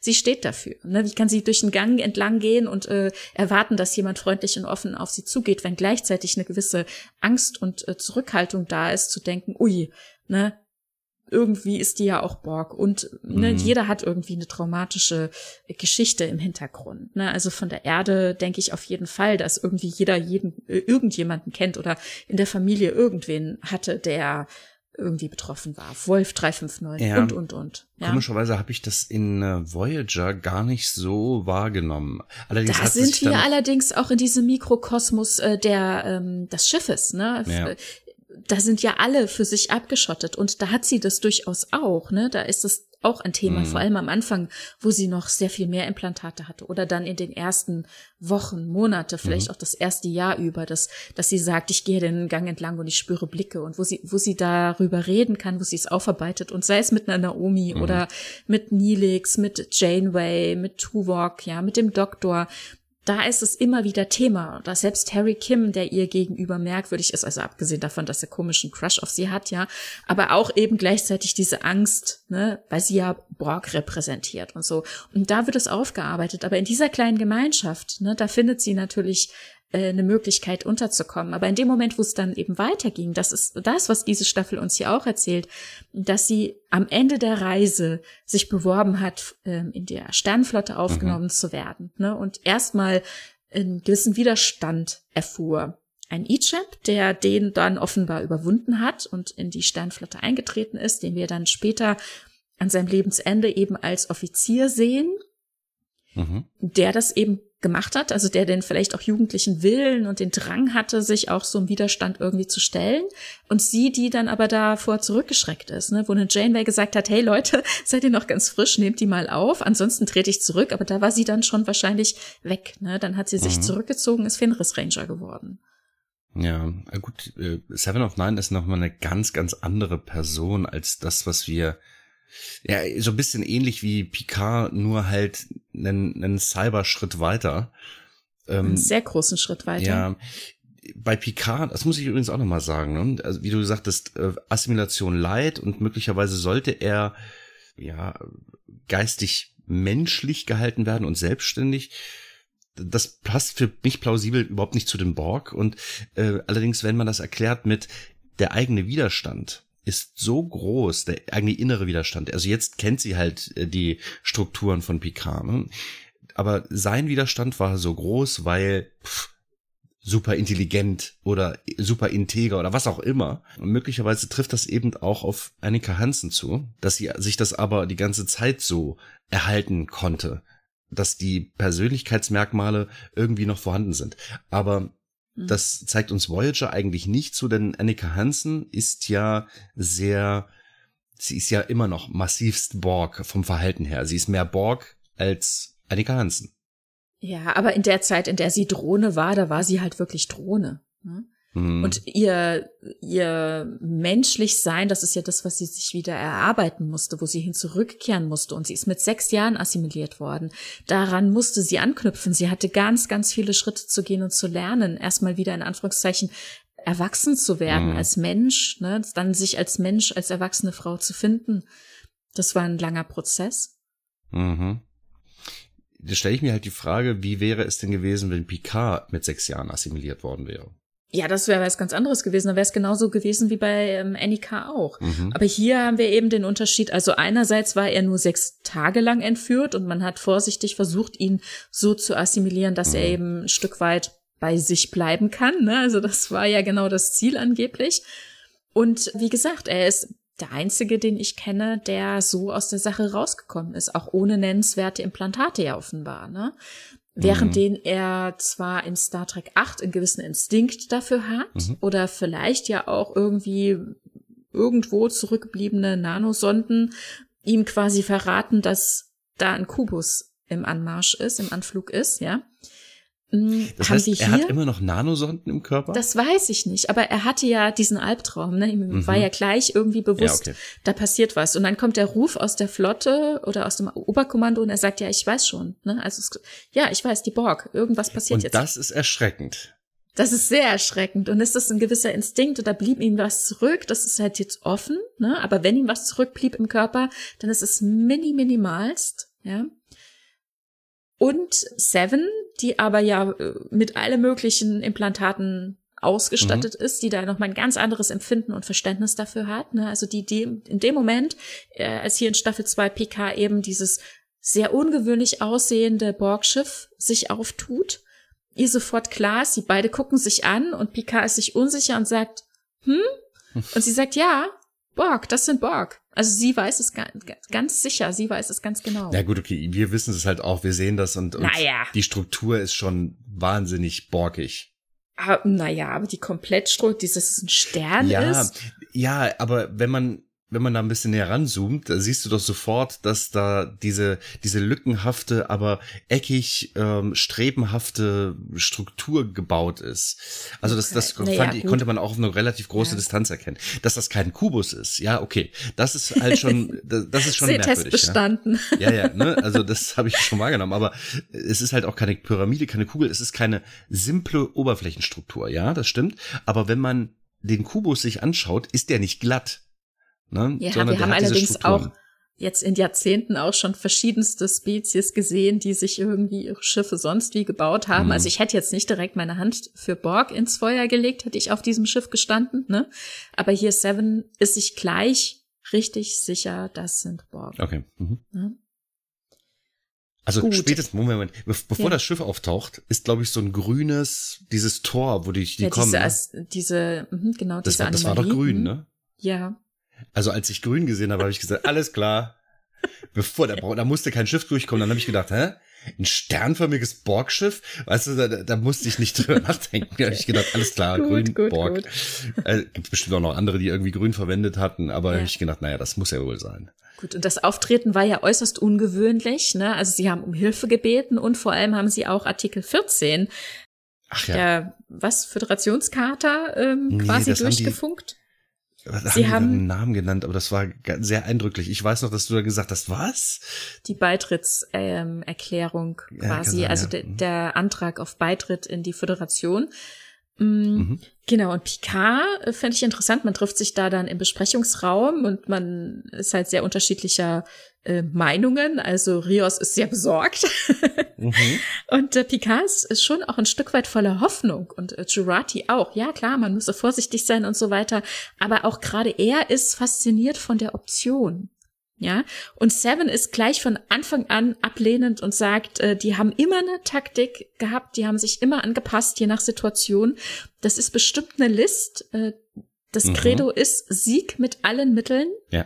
Sie ist direkt richtig wütend, dass die anderen es überhaupt als in Erwägung ziehen, irgendwie mit den Borg irgendwie in, in mhm. Kontakt zu treten. Sie sagt, die haben ermordet und versklavt, mhm. sagt, wie viel ähm, Abermillionen und Milliarden äh, abgesehen davon ihre Eltern, ne, also hier wird es dann auch gleich so persönlich mhm. für sie, ne, sie sagt, auch meine Eltern wurden ähm, assimiliert, sie haben so viele ermordet und versklavt, mich auch, ne, und wenn ich mich irre, dann zerstören wir nur ein Borgschiff und wenn wir aber nichts unternehmen, dann ist heute vielleicht der Anfang vom Ende der Föderation. Mhm. Ne, also sie macht gleich das, äh, das große Bild auf, was ich total verstehe, ne, total klar. Ähm, ich finde es nur interessant, dass sie sagt, wenn wir jetzt hier ähm, ein Schiff zerstören, ja Mai, dann ist es nur ein Schiff. Ne? Mhm. Also das ist auch genau diese. Ja Mai ähm, sagt sie nicht, aber ich, ich verstehe schon. Dann ist es eben der Verlust von so und so vielen Individuen. Ja, hm, das ist dann halt so. Ne? Also mhm. sie denkt auch gleich wieder in so äh, großen Zahlen, das also ein Kollateralschaden, das ist ja dann nicht so schlimm. Ne? also die Queen hat ja auch immer so agiert, ne? Zum Beispiel bei dieser Erpressungsgeschichte mit Unimatrix Zero, diese Traumwelt, in die sich mhm. einzelne Borg hm, haben in der ähm, Regenerationsphase äh, abgleiten lassen quasi, ne, dass sie dann eben für die Gemeinschaft nicht mehr hörbar waren. Ne? Mhm. Und nur wenn nur ein Borg, äh, nur eine Drohne auf einem riesen Kubus oder in einer Riesensphäre nicht mehr hörbar war, dann hat sie gesagt, ich will Unimatrix Zero zerstören und hier Seven, Janeway, ich erpresse euch damit, wenn ihr nichts sagt, ich lasse das Ding explodieren. Und das hat sie dann auch, ne? Mhm. Überall äh, gingen dann die Dinger hoch. Und ähm, das war genauso unwichtig, ne? Also diese, diese große Menge von Leuten, die man, oder von Drohnen, die man bereit ist zu opfern. Hier ist Seven auch genau in dieser Dimension. Und genauso hat ja früher Picard auch gedacht, ne? Also in dem Moment, wo jemand assimiliert ist, du kannst nichts mehr für den tun, du tust ihm einen Gefallen, wenn du ihn abballerst. Also geht ins Holodeck in Star Trek 8 repliziert sich eine Maschinenpistole und ballert seine eigenen Offiziere ab. Und mhm. Lilly, die ihn ja begleitet, ist entsprechend geschockt. Und wir haben ja über die Jahre hinweg dann eine gewisse Änderung in der Wahrnehmung, wer diese Personen sind, die eben zusammen dieses Kollektiv bilden. Das sind alles für sich gesehen auch Individuen, die eben Rechte und Wünsche haben und ähm, die selbst Opfer wurden, auch wenn sie jetzt durch dieses durch diese Ermächtigung äh, zu Tätern werden. Ne? Ja, ja. Ich habe, ich kämpfe mit mir selbst. Und warum? Weil dieses, das, das, was wir sehen, ist ein Borgschiff, das Frère Jacques spielt und, oder ich weiß nicht, was ist es, Frère Jacques? Ist es, äh, Nee, nein. Was ist es denn? Also auf jeden Fall irgendwas. Edith Piaf, ähm, ja. Ich spiele keine Rolle. Es ist, ja. es ist was so ganz plakativ Französisches. Und das soll uns den Anstoß geben, weil da eben Paragraph so und so angezeigt wird, äh, bitte um Aufnahme in die Föderation, soll plausibel machen, ja, okay, äh, jetzt kommt hier jemand und der entert unser Schiff. Und er sagt, Aufnahme in die Föderation. Gibt sich ganz offensichtlich sicherlich auch nur verteidigend, aber offensichtlich gewaltbereit auf dem Schiff, auf dem eigenen Schiff. Also ich spreche jetzt immer noch von der ersten Folge, wo die ähm, Selbstzerstörung gestartet wird. Mhm. Und aus diesen Punkten sollen wir ablesen können, dass das friedlich sein soll und wir sollten verdammt nochmal über unseren eigenen Schatten springen. Ehrlich gesagt, nichts deutet darauf hin, dass ich das tun würde. Und ja, genau, wenn ich die Borg wäre, ich hätte genau das gemacht, um alle zu assimilieren. Genau hm. das, was Annika Hansen, was Seven of Nine vermutet, genau so hätte ich Total auch verständlich. Absolut Total verständlich. verständlich. Aber ja, ja. das wird im Grunde Jean-Luc von Q vorgeworfen, dass er genau das halt auch tut. Ja, das ist aus einer Perspektive von jemand, der das ganz Große sieht, der, der, der das okay, große ja. Gewebe sieht, natürlich schwer zu verstehen, dass jemand, der so in der kleinen Ecke steht und nur die einzelnen Fäden betrachten kann, dass der so kleingeistig ist und das nicht wahrnehmen will, was da drum herum ist. Ne? Er will, das kann. Also ich meine, ja, kann. Ja. Ne, du musst äh, Entscheidungen in Bruchteil von Sekunden treffen. Oder lass es, lass uns in den Besprechungsraum gehen und stundenlang drüber quatschen. Aber dennoch bin ich mir sicher, wenn wir darüber sprechen, Seven of Nine hat absolut recht. Wenn wir ja, hier dieses Schiff ja, zerstören, ne, also auf, die, auf Grundlage der Fakten, die uns vorliegen, können wir sagen, das sind keine friedlichen Personen, die da jetzt an Bord kommen, um mhm. um Aufnahme bitten, sondern das ist die, diese Aufnahme ist der Zugang zu uns und wir legen alles offen und dann werden wir alle assimiliert. Das ist mal ganz klar. Na klar, aus ihrer Perspektive total verständlich, ja. auf jeden Fall. Na klar, ja.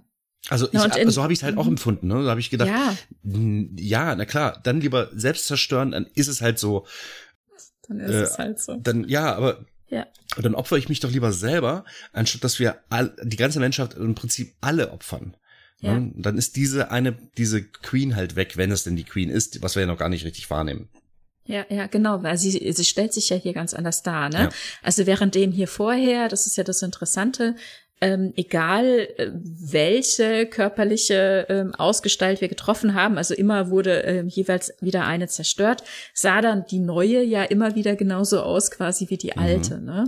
Genau, und hier haben wir jetzt eine ganz andere Darstellung und darüber sind ja auch alle verwirrt. Wie kann denn das sein? Also nicht nur, dass der ähm, das Schiff ganz anders ist, dass es ein Stern ist, ne, sondern eben auch, ähm, also der ja auch beweglich, ne, also dass dieser Stern sich so aufklappt, ne, das ja. ist ja sehr ungewöhnlich und mh, mm, die Queen sieht eben auch ganz anders aus, trägt eben eine Maske, diesen Umhang, ne, also ganz, ganz anders, als wir das bisher kannten. Genau. Ja, und äh, wir haben ja schon gesagt, also dadurch, dass ähm, Annika Hansen eben in dieser Alternativzeitlinie oder in dieser veränderten Zeitlinie nie assimiliert worden ist, hat sie quasi die Leichtigkeit erlebt, wie es sein kann, wenn man einfach nur Mensch ist, ne? wenn man nicht ähm, wahrgenommen wird als Feind oder Aggressor und kann hier sich ganz anders wahrnehmen. Und am Ende kommt ja dann dazu, dass sie tödlich verwundet ist.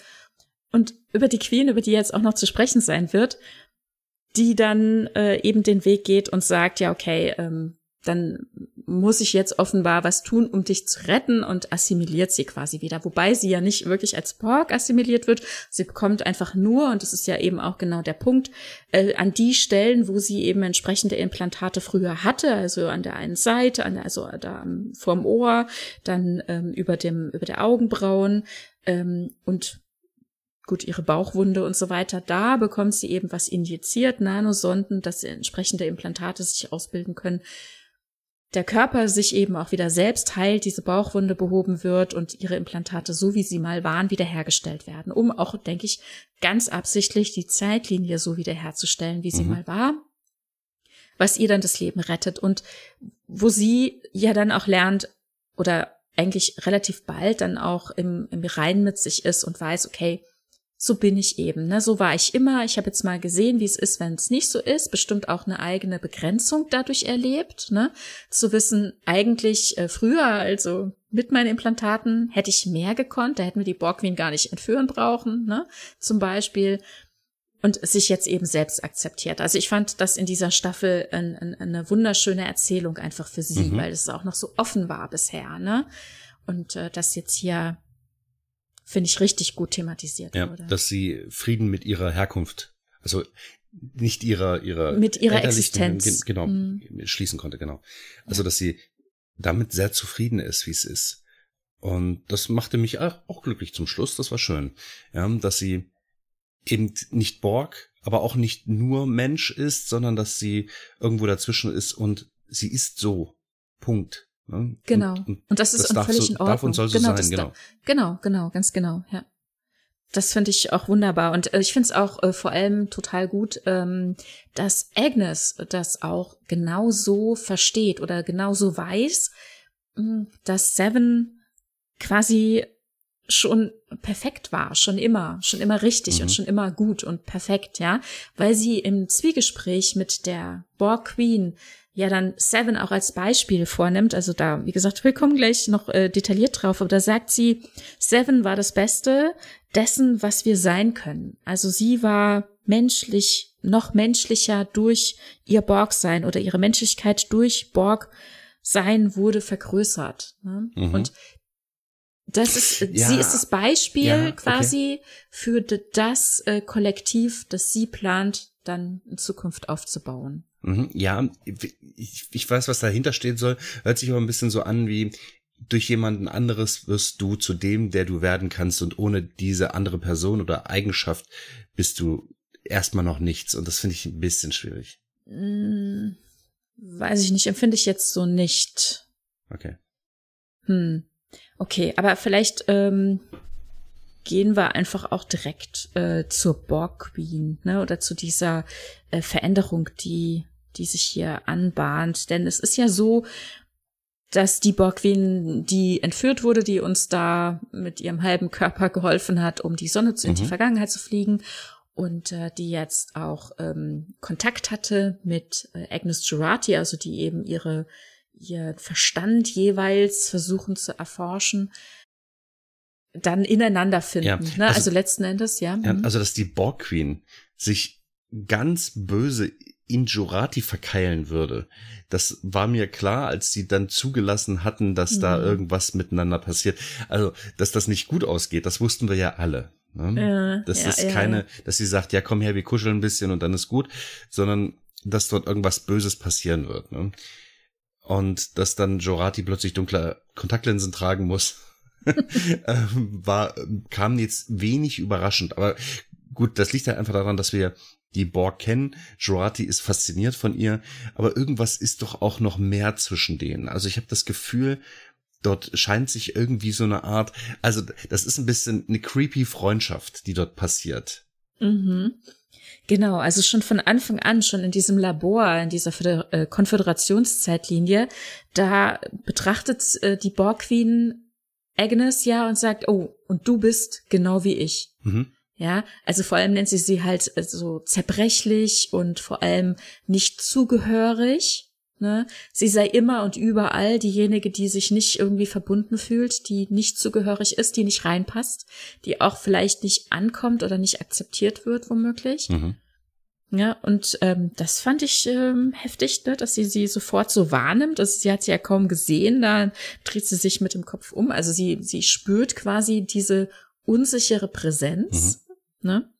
Und ähm, interessant ist, als dann Agnes ihrerseits ja auch die Borg Queen an sich ähm, besser kennengelernt hat und halt quasi ja tatsächlich in ihren Kopf reingucken konnte, sagt sie, na, in Wahrheit ging es doch gar nie um Perfektion, ne, oder um Evolution, ne? Wir hatten ja in dieser ursprünglichen Besprechung über die Borg gesagt, äh, so, da gab es ja noch mal so ein bisschen einen Unterschied. In TNG äh, hieß es, wir bringen euch die Perfektion, wir assimilieren Kulturen, ne? Und in Voyager hieß es dann eher, ja, wir streben ja nach Perfektion. Also wir nehmen auf mhm. für unsere Perfektion. Natürlich heißt es auch im Umkehrschluss, dass wir euch diese Perfektion bringen, wenn wir euch uns mhm. hinzufügen und wir ja dann perfekt sein wollen. Aber ja, es wurde so ein bisschen die Perspektive geändert und es wurden ja dann auch durchaus mehr Individuen ähm, assimiliert als zuvor, weil vorher wurden äh, Einzelpersonen immer so äh, ignoriert oder eher ähm, wenig gewertschätzt, ne? Also zumindest wurde das so erzählt, aber das ist halt auch wieder so eine Wahrnehmung in TNG, ne? So eine auch ein Stück weit eine Außenwahrnehmung, äh, die sich einfach so ergeben kann. Da habe ich ja, ja, auch schon gesagt, auch damals schon, nee, also wenn ich da Anführer wäre, was ja eigentlich, also ich meine, da gibt's keine Anführer, aber wenn ich das Kollektiv wäre, da ist jemand Sepp, Röhrchen in Hals, da ist jemand Sepp, Röhrchen in Hals, aber wir wissen halt nicht, sind die Alkoven begrenzt oder oder gibt es halt irgendwelche anderen Limitierungen, dass da irgendwelche Schnittstellen nicht vorhanden sind, ja. Aber ja, naja, gut, also vielleicht halt zeitweise braucht man einfach nicht noch mehr Leute, ne? Wenn die nichts mitbringen, was einen bereichert. Hast du irgendwann ist man halt auch mal, ist man auch mal satt, ne? Also. Hm. So Wenn wirkte da das Input Kollektiv nicht auf mich. Nie. Ja, naja, doch. Also in Voyager war halt auch schon klar, dass sie bestimmte äh, Planeten, bestimmte Kulturen, Zivilisationen angesteuert haben. Mhm wo sie wussten, äh, da ist was Interessantes oder da ist eine Eigenschaft, eine Technologie, die wir unserer hinzufügen mhm. wollen. Ne? Und Jurati sagt, also die guckt halt noch mal tiefer und sagt, ja, okay, na klar ist das halt irgendwie ein Motiv, ne, das Streben nach Perfektion und sich verbessern und vergrößern. Ähm, ja, Evolution okay, aber in Wahrheit, also ganz tief in dir, und es ist ja so ein bisschen analog wie Q das mit Picard macht, ne? Ja, la la la la la, alles irgendwie so, ne, mehr oder minder oberflächlich und natürlich auch ein bisschen tiefergehend. Aber wenn wir ganz, ganz tief gucken, da ist doch noch etwas, ne? Da ist eine gewisse Motivation mhm. oder oder ähm, da, da ist da ist was verborgen, ja. Und hier ist es bei der Borgwin eben auch so. In Wahrheit geht es doch um das Stillen der Einsamkeit. Ne? Und mhm. im Labor sagte ja sie zu ihr auch, ähm, du bist genau wie ich, du gehörst nirgendwo dazu. Ne? Und das Jetzt ist natürlich die Frage, ist das die Ursprungsmotivation? Also die ganze Ursprungsmotivation mhm. wurde ja mal benannt als es hat sich so entwickelt. Ne? Wir waren mal eine humanoide Spezies, äh, die sich äh, technologisch aufgewertet hat und das hat sich dann so entwickelt. Und dann könnte man sich vorstellen, dass vielleicht dann zum Beispiel dieses Mädchen von Spezies 125 kam, mhm.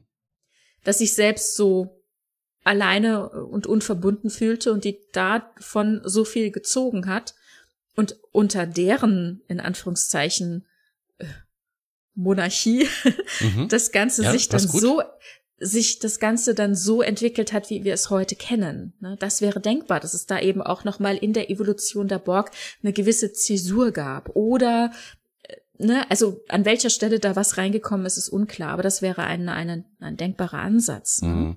Ich weiß nicht, ob ich das damals schon gesagt hatte, aber ich glaube schon, also in der ersten Borg-Folge von uns. Wenn es wirklich nur um Technologie geht, wenn es nicht um Individuen per se geht, sondern um mhm. Technologie, um Wissen und so weiter, die Borg aber selbst nicht entwickeln, sondern nur konsumieren, dann wäre ein gewisses Gleichgewicht, also nicht alles assimilieren, sogar sinnvoll, als alle sofort in, äh, in die, ja, in die Assimilation zu bringen. Denn wenn ich jetzt beispielsweise in den, ich sag's mal im 18. Jahrhundert, die Menschheit assimiliere, dann wird nicht die Relativitätstheorie entwickelt werden, da und und und. Was es wird so Technologien geben, da sind die Bock ja weit weit drüber hinaus. Aber wer weiß, was noch alles kommen wird. Und wenn wir jetzt im 24. Jahrhundert sind, wer weiß, was noch für Technologien entwickelt werden, dann wäre es doch sinnvoll, die Menschheit immer nur, also immer nur den Wissenschaftler, der das gerade weiß, den zur Schlachtbank zu führen.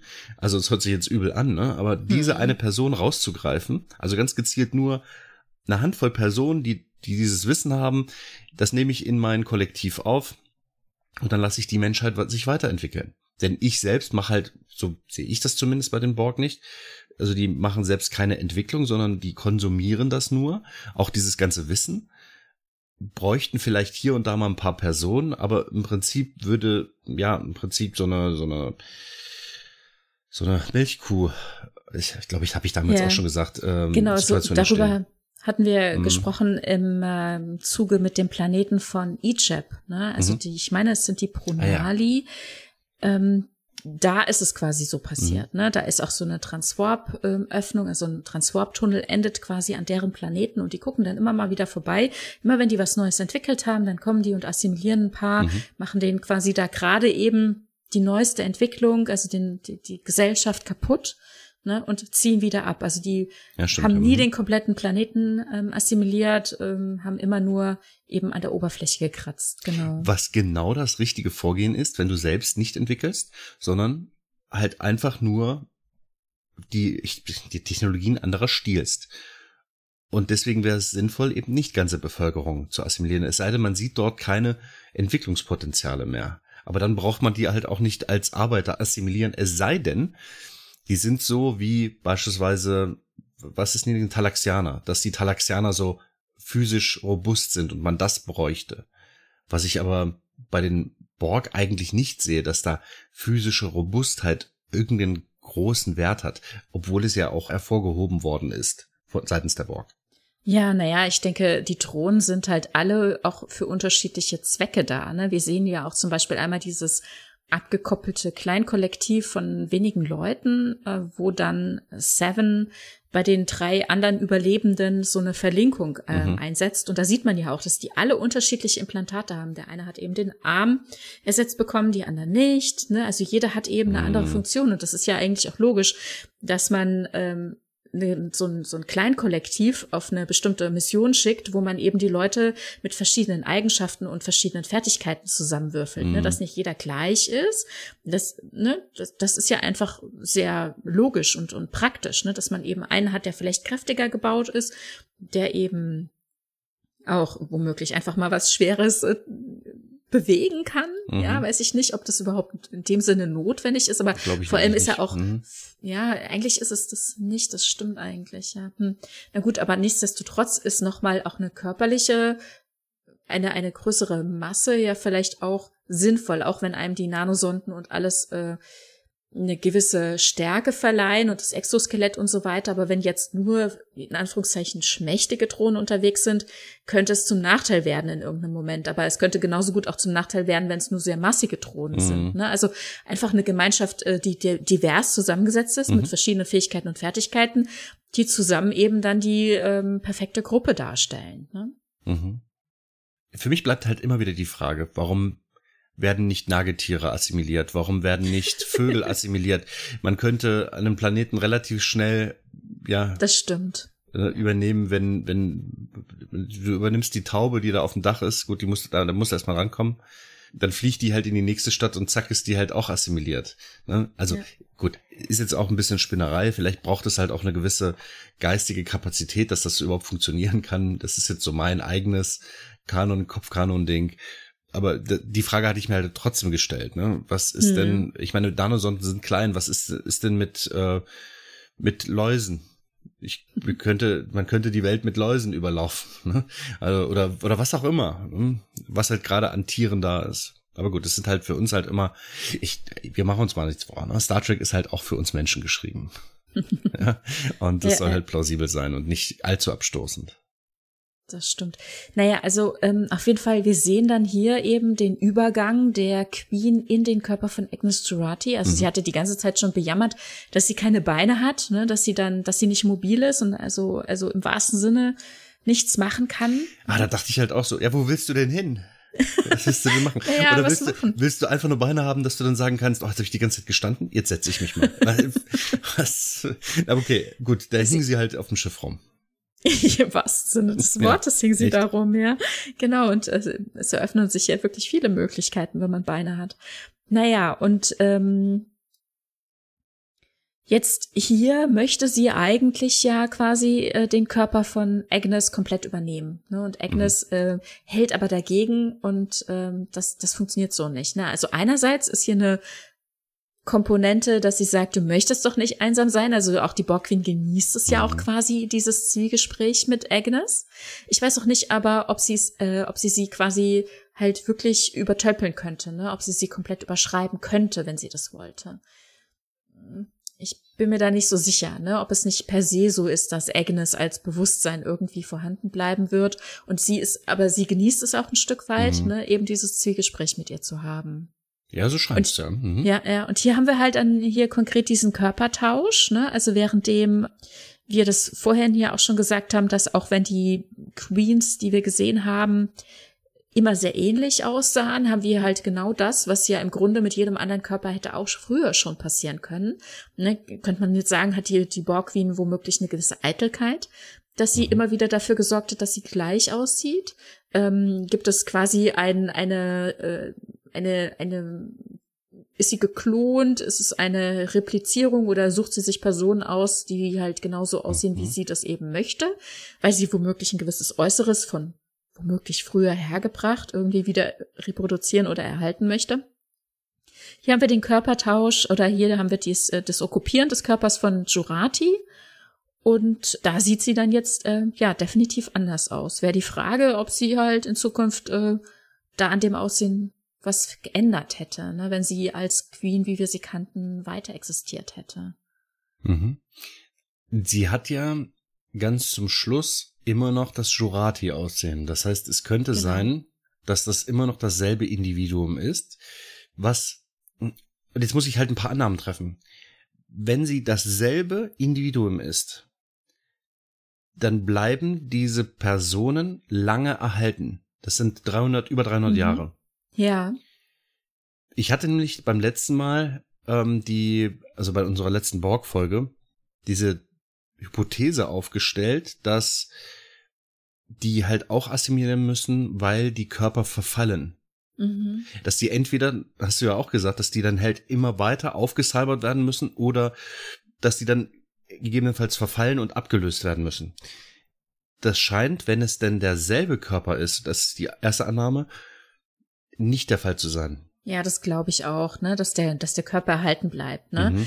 Also ich glaube, das ist auch Thema. Also ist, wir hatten gesagt, dass sie, die sehen immer so blutleer und äh, aus und als ob sie so zombie-mäßig mhm. schon verfallen, verfaulen, so, so Gewebsfibrose mhm. oder so, aber ähm, Nekrose es, meinst du bestimmt. Nekrose, ja genau. Mhm.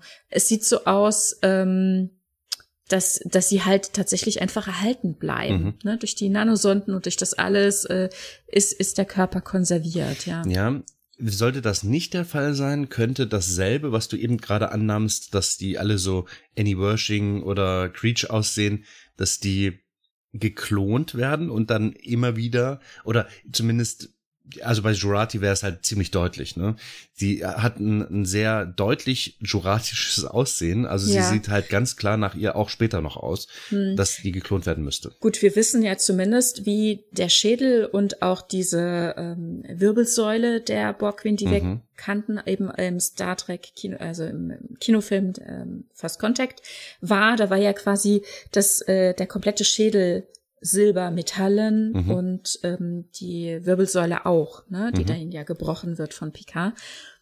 Und wir haben auch das, äh, den Schädel gesehen von einem Borg in dieser, äh, in, im Arbeitszimmer des Konföderationspicards, der mhm. ja da lauter Schädel ne, aufbewahrte von eben namhaften Persönlichkeiten den er habhaft wurde, ja, und da ist eben auch ein Borg. Und man sieht so richtig dieses äh, Okularimplantat, wie das langsam in den Schädel übergeht, also wie das miteinander verwachsen mhm. ist, ne? Äh, ähnlich kennen wir das auch von diesen ganzen Prozeduren, die Seven of Nine und andere äh, in Voyager über sich ergehen lassen mussten. Und hier ist halt äh, der Punkt, also entweder ist diese Borg, wie die wir kannten, halt komplett künstlich, ne? Also dass eben ihr Schädel und so einfach tatsächlich aus Metall hergestellt mhm. ist. Oder ist es ein, ja, ein ähm, eine organisch ähm, aufgewachsene Person gewesen, die eben durch äh, Nanosonden und Implantate so überzogen wurde, mhm. dass sie dann so metallisch aussieht. Ja. Oder mhm. diese also, Spezies sieht, sieht schon so aus. Oder das, ja. Ja, auch ein Punkt. Ja. ja. Gut, das halt, also, das sind Gut, so viele Hypothesen, ne? Ja, total. Also, war so ein kleiner Gedanken. Ja, ja, nee, nee, kleines so, Gedankenexperiment. Habe ich auch gerade gemacht, ne? Ja, ja, genau. Aber ähm, genau, warum sieht jetzt diese neue Borg Queen aus wie Agnes Girardi? Hier ist ja der große Unterschied. Es ist ja eben nicht so, dass die Borg Queen eine Person mhm. übernommen hat und sie sich womöglich eben wahrhaftig zu eigen macht, also womöglich ja eben auch visuell verändert, sondern hier haben wir eben eine neue Borg Queen, ein mhm. Zusammenschluss aus zwei Personen. Die Borg Queen mhm. und Agnes Jurati kommen zusammen und bilden etwas Neues. Die Jurati Queen Fusion. ja, ja. Ja, so habe ich es aber auch wahrgenommen. Ich meine, das sagt sie ja auch selber, ne? Mhm. Ich glaube, sie sagt auf die Frage, ist, bist du das Jurati? Sagt sie ja und nein. Also mhm. sie kann die Frage halt auch nicht ganz klar beantworten, zumindest nicht in den Worten, wie wir sie wahrscheinlich verstehen würden. Und ich glaube, allein das schon hat mir schon genügt, dass ich, dass mhm. mir klar wurde, dass sie überhaupt mit uns spricht und zwar nicht auf gewalttätige Art und Weise, sondern dass sie, also mit uns, man, man identifiziert sich mit den Leuten so, ne, sondern dass sie mit dieser Handvoll Leuten, die dort in der Zeit mitgerissen wurden, dass sie da auf einer Art und Weise mit denen spricht oder auch dann später im auf der, was sind das, die Stargazer wieder, dass dort auf dem Schiff klar wird, dass dort nicht nur Gerati drin steckt, dass da mehr als Gerati drin steckt. Und dass dort dieses, wir wissen ja auch noch gar nicht, wie viele Borg dahinter stehen, ob überhaupt assimiliert worden ist. Naja, doch, also wir haben ja am Anfang diese, diesen Ruf gehört, ne? Und da ist auch nochmal ein interessanter Punkt. Wir hatten uns ursprünglich gefragt, welche Sprache sprechen die Borg mhm. denn eigentlich? Und sprechen die nicht alle auch irgendwie ihre Sprache? Aber es das heißt ja auch, sie sprechen alle mit einer, alle wie mit mhm. einer Stimme. Sprechen sie dann alle Borg oder was sprechen sie denn? Föderationsstandard natürlich. genau, na klar. Und, ähm, hier äh, haben wir eben den Punkt. Warte mal, die sprechen Borg-Standard. Borg-Standard, genau. Und hier haben wir doch am Anfang diesen Ruf, ne? Und äh, Agnes ähm, am Anfang auf der Stargazer entzerrt irgendwie diesen äh, diesen mhm. Schwall, der da so reinkommt und dass man dann eben hören kann, Hilfe Picard, Hilfe Picard oder so, mhm. ne? Und dann kommt eben ja Artikel 14, die Beitritts, das Beitrittsgesuch in die Föderation. Und das äh, sind alles überlagerte Stimmen verschiedenster Sprachen. Da finde ich, äh, das mhm. ist ein interessanter Punkt, ne? während dem vorher immer gesagt wurde, sie sprechen alle mit einer Sprache und das, was wir zumindest auf dem Hauptscreen, zum Beispiel auf der Voyager oder auf der Enterprise gesehen haben, war ja dann tatsächlich dass alle mit mit äh, das Gleiche gleichzeitig sagen. Mhm. Ne? Also so wurde es uns zumindest dargestellt, mhm. wie es sich tatsächlich aus dem Original her ähm, quasi entwickelt hat, das ist ja unklar. Also da kann man ja immer noch sagen, na ja, wir haben ja einen Universalübersetzer an und so. Aber angenommen, es wäre wirklich früher schon so gewesen, dass jeder einzelnes Individuum in diesem Kollektiv in der eigenen Sprache gesprochen hätte, dann hätte man das mitbekommen. Ne? Dann, dann wären da auch Sprachen mhm. gewesen, die nicht übersetzbar gewesen wären. Dann hätte man das mitbekommen. Also so haben die tatsächlich irgendwie einen Borg-Standard gesprochen. Und jetzt ist der große Unterschied, jetzt ist eben diese Gemeinschaft, und das sollten wir jetzt vielleicht endlich mal sagen, als äh, die Borg Queen und Jurati halt in Juratis Körper zu einer neuen Person quasi äh, verschmelzen und das Aussehen bleibt ja auch nicht komplett gleich. Also wir sehen ja durchaus, dass ihr Aussehen sich auch verändert hat, mhm. ne? Ähm, also der Hinterkopf zumindest und irgendwie so und da ist mhm. ja einiges irgendwie so passiert. Also das Gesicht ist noch sehr Agnes Jurati, aber ansonsten hat sich da viel getan. Und da sagt sie, also sie wollen halt verbunden sein und im Grunde wollen sie auch lange leben. Ne? Das ist das, was sie möchten oder das ist das, was Jurati sagt, dass die mhm. Borgwin möchte. Sie möchte lange leben, sie möchte lange existieren. Vor allem möchte sie nicht alleine sein. Ihre Einsamkeit gilt es zu überwinden. Mhm. Sie möchte verbunden sein und vor allem sind sie neugierig. Sie wollen ja auch beides, beide Neues entdecken. Und Jurati schlägt vor, sie könnten eine Gemeinschaft der Freiwilligkeit bilden. Also warum bitten sie nicht darum, äh, in die Gemeinschaft zu kommen. Ne? Warum andere überfallen, warum dieses Ermächtigen, dieses Entführen, mhm. dieses ähm, Übergehen des eigenen Willens der anderen, warum nicht zum Beispiel anzubieten, Sterbenden das Leben zu retten? Warum nicht zum Beispiel dorthin zu fliegen, wo ein Schiff im All mhm. treibt und alle Leute kurz davon äh, sind äh, zu ersticken, die sich dann entscheiden können, möchten sie hier sterben oder möchten sie eben in dieser Gemeinschaft weiterleben? Und sie sagt, mhm. was? Wir sind kein, äh, also sie, Jurati sagt, wir, wir könnten zweite Chancen anbieten. Und äh, mhm. äh, die, die Queen sagt, wir sind doch keine Schrottsammler. Was ich ganz schön fand, weil in der ersten Folge, da sprachen wir auch so von so einer Elektroschrottkomponente, als mhm. die Borg dann ausgeschlachtet wurden in dieser ersten Staffel Picard. Genau. Und ähm, dann sagt sie, nee, es ist eben ähm, ein, eine, eine, eine andere Herangehensweise, ne? Eine, ähm, ja, also im Grunde ähm, Zombie Nation. Sagen wir uns, machen wir uns mal nichts ja. vor, ne? Ich fände es wahnsinnig gruselig wenn äh, meine Frau, meine Kinder, wenn die sagen, mir geht's schlecht und der Arzt sagt, nee, da ist nichts mehr zu machen, dass die dann Borg sind und dann steht dein Kind hier. Du hast auch meine Tochter ein paar Mal erlebt, dass sie hier vorbeikommt ähm, und äh, mir guten Morgen sagt. Und stell dir mal vor, jetzt steht plötzlich so ein Borg neben mir und ich sag guten Morgen und äh, sie sagt, das trifft zu und dreht sich um und geht weg.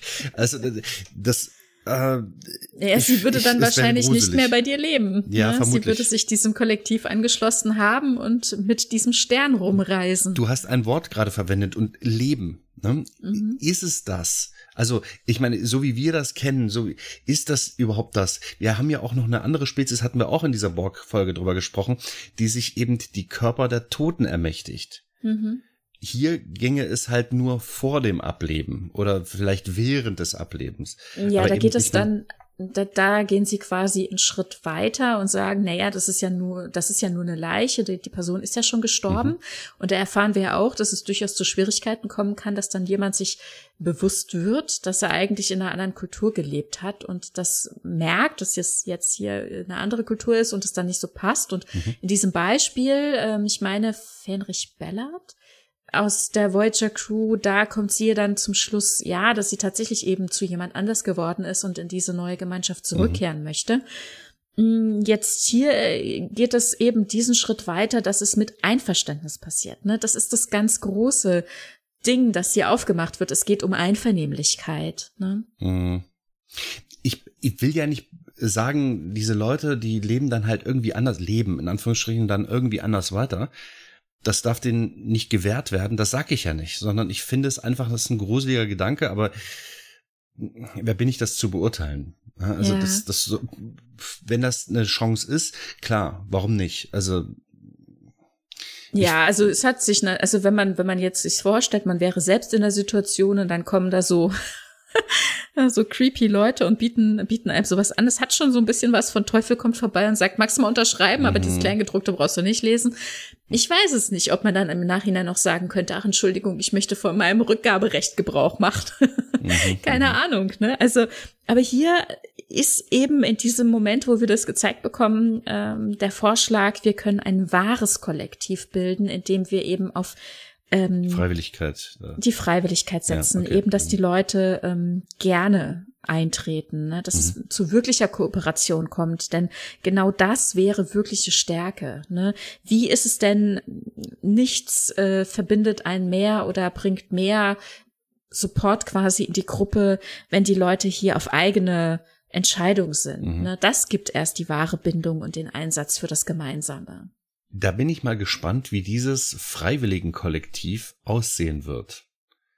Denn vielleicht geben die sich dann halt auch ganz anders. Also ich meine, wir kennen die Borg mhm. halt einfach nur als ja, diese, die nicht lachenden, äh, genau. in den Alkoven stehenden, ähm, sich nur zum Zwecke von gewissen Tätigkeiten bewegenden Drohnen. Mhm. Und das sieht möglicherweise zukünftig anders aus. Ja, und das sieht in diesem Kollektiv womöglich anders aus. Ja. Und möglicherweise kann äh, den Ex-Bees geholfen werden. Die werden sich möglicherweise dagegen wehren. Und das ist natürlich freiwillig. Aber möglicherweise kehren die in dieses Kollektiv zurück, um sich besser zu fühlen und können vielleicht ihre Persönlichkeit dort sogar noch ausbauen, obwohl sie halt in unserer Gesellschaft relativ ausgeschlossen sind. Entweder ausgeschlossen werden oder sich halt zum Teil auch selbst ausschließen, weil sie eben nicht mehr das zu tun vermögen, wie beispielsweise Gefühle und so weiter, was sie eben vorher hatten und sie hatten hier ihre Identität verloren. Und jetzt können die möglicherweise dahin zurückkehren. Vielleicht sind es ja auch gar nicht so viele XPs. Vielleicht sind und da habe ich halt auch nochmal ein Problem mit. Vielleicht sind eben ganz viele Leute, die freiwillig dort beitreten, weil sie alt, krank, schwach sind. Sind das so viele, dass sich dieses Kollektiv exponentiell vergrößert. Also, das, wenn die wirklich, wenn Jurati 300 Jahre alt werden kann, vielleicht kriegt sie die Queen Sonderbehandlung. Aber vielleicht sind die anderen tatsächlich das auch sind so jetzt 200 Jahre. Also sie ist jetzt äh, locker 400, ne? Also ja, ja, wie ja. alt war Agnes Jurati? Wir sind jetzt fast 400 Jahre in die Zukunft gesprungen. Hm. Ja, also sie ist dann über 400 Jahre alt, aber wie gesagt, vielleicht kriegt sie ja auch die Queen Sonderbehandlung. Das mag ja sein. Und wenn die anderen Individuen eben vielleicht nur halb so lange leben und Jurati, die wirkt halt keinen Tag gealtert. Ne? Also gut, man ja, sieht halt nicht allzu viel. Würde das jetzt nicht so auf diesen Punkt des, des wie lange Lebens irgendwie ähm, reduzieren. Es gibt eigentlich keinen Grund, warum deren Existenz ähm, irgendwie ein Ende findet, wenn, wenn nicht irgendwas passiert. Ne? Ja. Weil aber wenn die eben auf diese Art und Weise leben, wird relativ wenig passieren, was deren Lebenszeit einschränkt. Mhm. Und deswegen meine ich, ähm, stell dir vor, unsere Ur-Ur-Ur-Ur-Urgroßeltern, die würden heute immer noch leben. Der Planet wäre wahnsinnig voll. Ja, gut, aber das ist ja hier nicht der Fall, weil die sind ja dann aus ihren Gesellschaften oder woher auch immer die kamen, um in dieses Kollektiv zu gehen, mhm. eben in das Kollektiv gegangen. Und dieser Stern wächst ja offenbar, ne? Also der, der, das Innere quasi oder das, äh, dieses um, ähm, obere, mhm. ähm, dieses, die ersten konischen Zacken. Ja, diese La Serena. Äh, genau, das ist die La Serena wahrscheinlich, mhm, ne? Und genau. daraus hat sich dann nach und nach immer mehr entwickelt. Denn wenn du zum Beispiel eben ein treibendes Schiff äh, unterwegs findest und die Besatzung sich entscheidet, an Bord quasi zu kommen, dann warum nicht gleich auch das Schiff mitnehmen? Also dann wird das eben den eigenen Komponenten auch ja, hinzugefügt. Genau. Ne? Kommen Sie und so an Bord. hat sich dieser und dann, dann hat sich dieser Stern eben entwickelt mhm, und es können ja. sich ja auch noch weitere Sterne oder ja. andere, was auch immer, Schiffe entwickeln. Aber umso größer das Ding ist, umso mehr Drohnen hast du, umso mehr Leute mhm. kannst du ansprechen. Und wenn die genau. ewig leben, werden die wahnsinnig groß. Die werden irgendwann mal eine Galaxie an, an Borgschiff äh, haben. Weißt du, das ist halt, ja. das hört sich nach. Ja gut, aber das ist ja bei den Borg an. genauso gewesen. Ja, ja. Und die haben ja möglich noch ein größeres Wachstum gehabt, denn die haben ja noch nicht mal gefragt. Die haben mhm. sich genommen, die haben ganze Planeten platt gemacht, Stück für Stück. Ja, ja gut, okay, und die waren auch nicht überall, aber ja. Aber hatten sich stark ausgebreitet. So, jetzt kommt ja Jurati mit dem Gesuch des Beitritts. Mhm. Des professorischen Beitritts, damit Ja. sie ähm, dort an dieser Stelle wachen können, damit sie ein Recht haben, in diesem Raum zu bleiben, weil sie auch interessiert, was es mit diesem neuen Transwarp-Kanal auf sich hat, der sich da durch Genau. quasi den Raum gebohrt hat. Ne? Und dieses Durchbohren war ja auch diese große Bedrohung eben für Welten, die angrenzend waren, für diesen Sektor. Dass diese, dieses Durchbohren, quasi diese Energie, die da einmal so durchkam, die galt es eben abzuschirmen. Dafür brauchte man Hilfe ne, von, von der Föderation, also von diesen Föderationsschiffen, die zusammen dieses Riesenschutzschild aufbauen konnten. Und dann war eben das Interesse da zu wissen, was ist das für ein Transwarp-Kanal? Wer aus welchen Motivationen heraus hat den da erschaffen? Und äh, dazu wollten sie dort bleiben. Ja, also da bin ich halt mal gespannt, was die neue Gefahr ist. Leider, das ärgert mich immer, muss es immer eine Riesengefahr sein. Ähm, Es ist unklar, ne, ob es eine, also jetzt war es natürlich eine Gefahr durch dieses Durchbohren. Das war dieser, Mhm. dieser eine Moment, der eben gefährlich war. Und ähm, dann ist die Frage, wer da durchkommt. Mhm. Kann ja auch was total Gutes daraus entstehen oder es passiert gar Okay, nichts oder so. ja. Keine Ahnung. Ne? Es ist komplett offen. Meine Erfahrung mit äh, den neuen Serien, bis auf zwei Folgen, die ich jetzt gerade gesehen habe, ähm, waren, zeigen eigentlich, dass es immer die große Gefahr ist und Riesendrama und äh, das ist meine Befürchtung. Ja? Ja, aber das brauchst du dir jetzt noch keine Gedanken drüber machen, weil es ganz unklar ist, wann wir das jemals erzählt bekommen. Ja, okay. Ja. Also, schön aber erstmal, dass diese, dieses, also das Drama der zweiten Staffel von Picard war jetzt auch nicht so riesig. Es ging zwar mal wieder um alles, aber eigentlich lief es dann am Ende auf ein persönliches Drama einer Person hinaus. Und das fühlte sich irgendwie gut an. Also ich meine, Picard natürlich selbst. Ähm, eben im, ja, in diesem Wetteifer mit sich selbst und seiner, seiner guten Eigenschaft und äh, eben dem tatsächlich richtigen Vorwurf von Q, dass er eben seinen Idealen eben nicht hinterhergeht. Also, äh, aufgrund der vorliegenden Fakten hätte ich halt auch gesagt, ja, Selbstzerstörung bleibt an, aber es wird halt am Ende geändert, weil eben die, weil neue Erfahrungen dazu kamen. Ja, naja, gut, und also ich meine, ja, natürlich hat Q das ihm zum Vorwurf gemacht, dass die, äh, dass er das Schiff äh, selbst zerstört hat, aber äh, letzten Endes ähm, ging es Q ja primär um dieses Erke Erkenne dich selbst, ne? Also weiß, wer du bist, ähm, ähm, wie du, wie du funktionierst, wieso du reagierst, wie du bist. Und das ist eben dieses äh, Kindheitstrauma gewesen, Mhm. ne? wo er sich da so ähm, verschlossen hat, dass er das ja tatsächlich selbst vergessen hat, wie es damals einhergegangen ist. Mhm. Und dessen musste er sich wieder bewusst werden und das Stück für Stück jetzt dann eben auch in Zukunft für sich aufarbeiten, um sich Leuten öffnen zu können. Und das ist ja genau der, das ist der springende Punkt, in dem es Q gegangen ist. Mhm. Weiß, wer du bist, warum du tickst, wo du tickst und arbeite deinen Mankos quasi, damit du äh, in Gemeinschaft sein kannst, damit du dich Mhm. nicht so abkapseln musst, ne? Wie er sich ja selbst in seiner Existenz so abgekapselt hat, indem er ähm, alle möglichen Leute getrollt hat und gequält hat und jetzt eben alleine seinem Ende entgegensieht. Ne? Das war so sein Ausgangspunkt. Mhm. Schöner Moment. Also ich habe diese ganze Staffel, diese zweite Staffel von Picard als nicht gut für mich, also Folge für Folge, für, also die ersten neun Folgen, nicht gut verfolgen können. Ich habe gedacht, Mensch, es läuft auf gar nichts hinaus. Aber am Ende fand ich es einen sehr, sehr schönen Abschluss. Das hat äh, eine gute Kurve gekriegt. Und mir halt eben die Borg auch nochmal naja, nicht näher gebracht. Natürlich haben wir was über die Borg erfahren, aber wir haben jetzt was über neue Borg erfahren. Mhm. Wo wird's da hingehen? Wird es tatsächlich dieses Helfer Syndrom äh, kollektiv sein, die äh, die die ja Versehrten aufnimmt, bringt mir eure Kranken, bringt mir eure Schwachen.